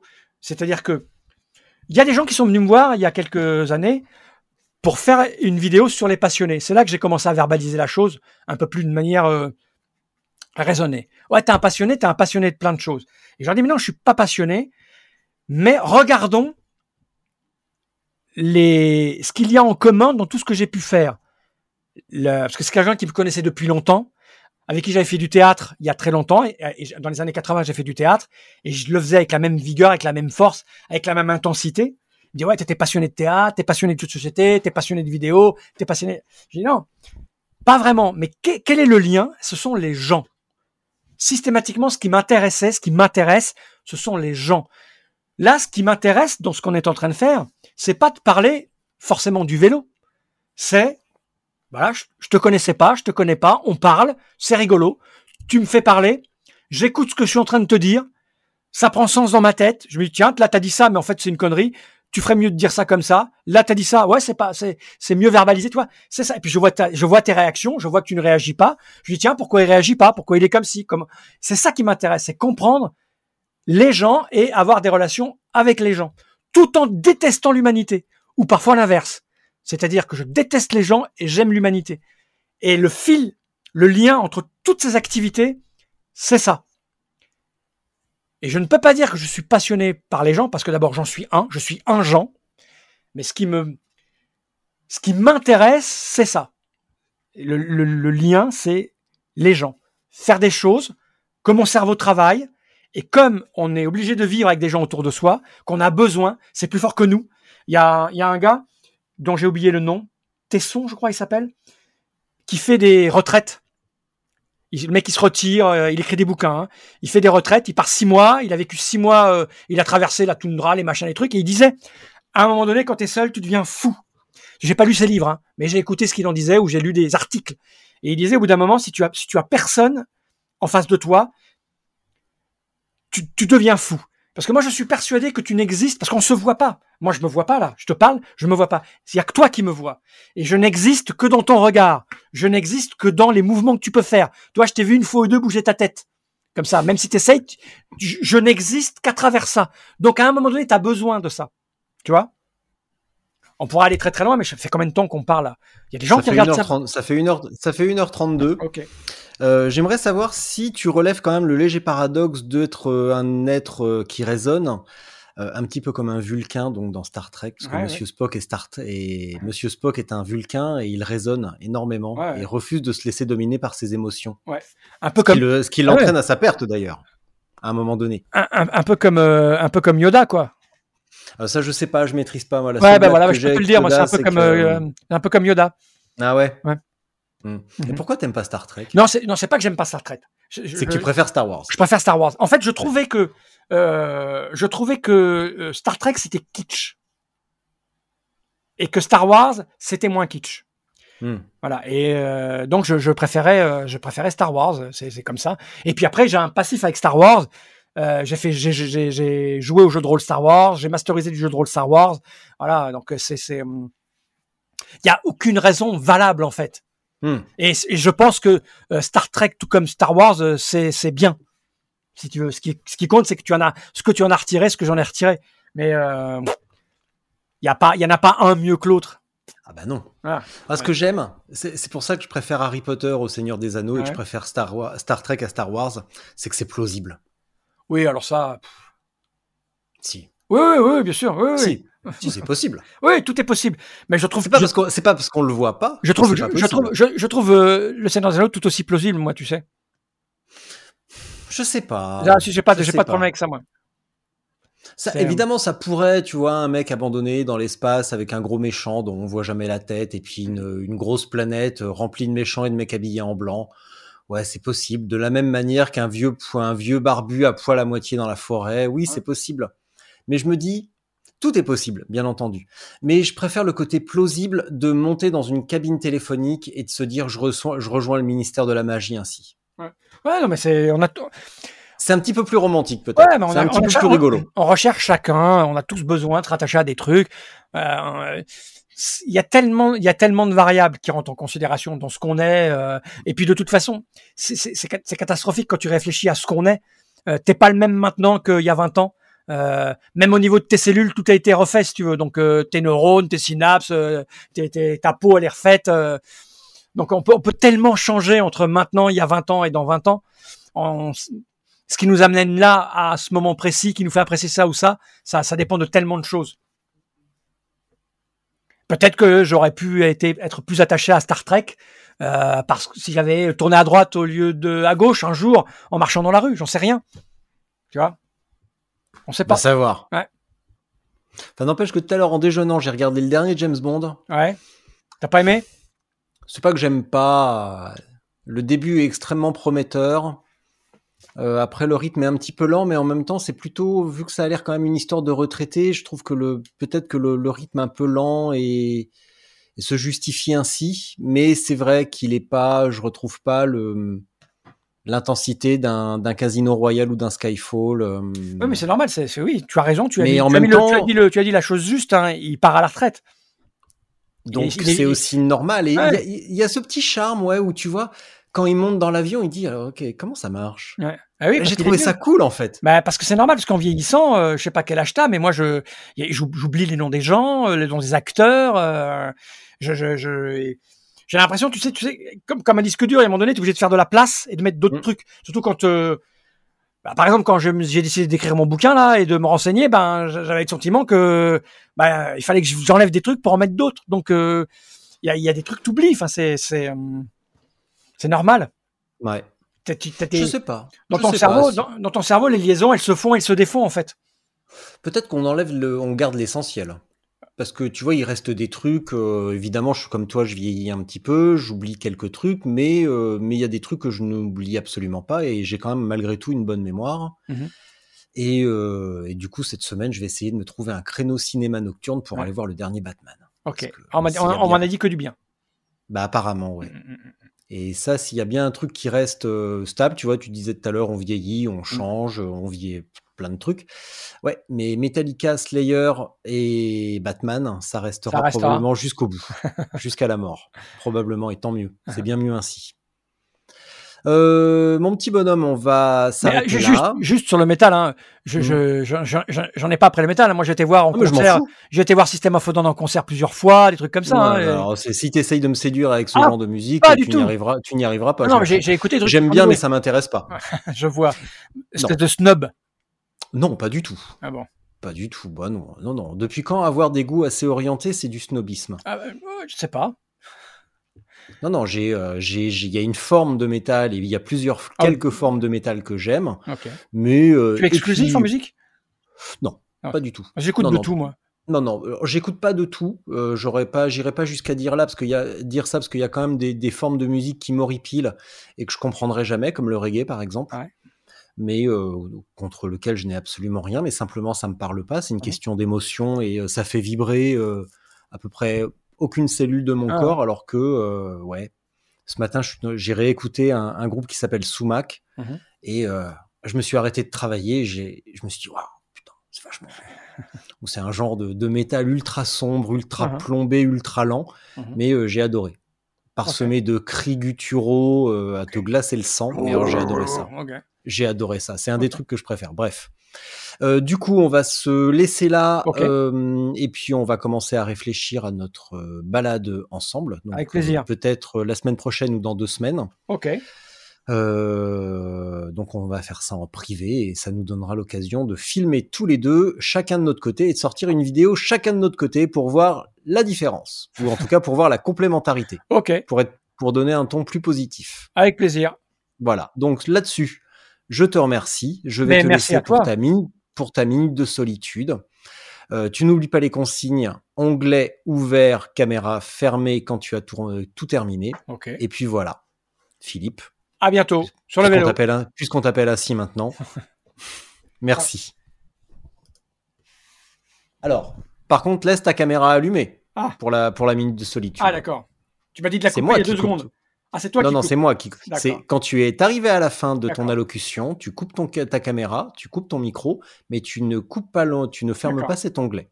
Quant à moi, je ferme euh, mon micro et ma caméra. Et les petits amis, je vous souhaite une bonne nuit.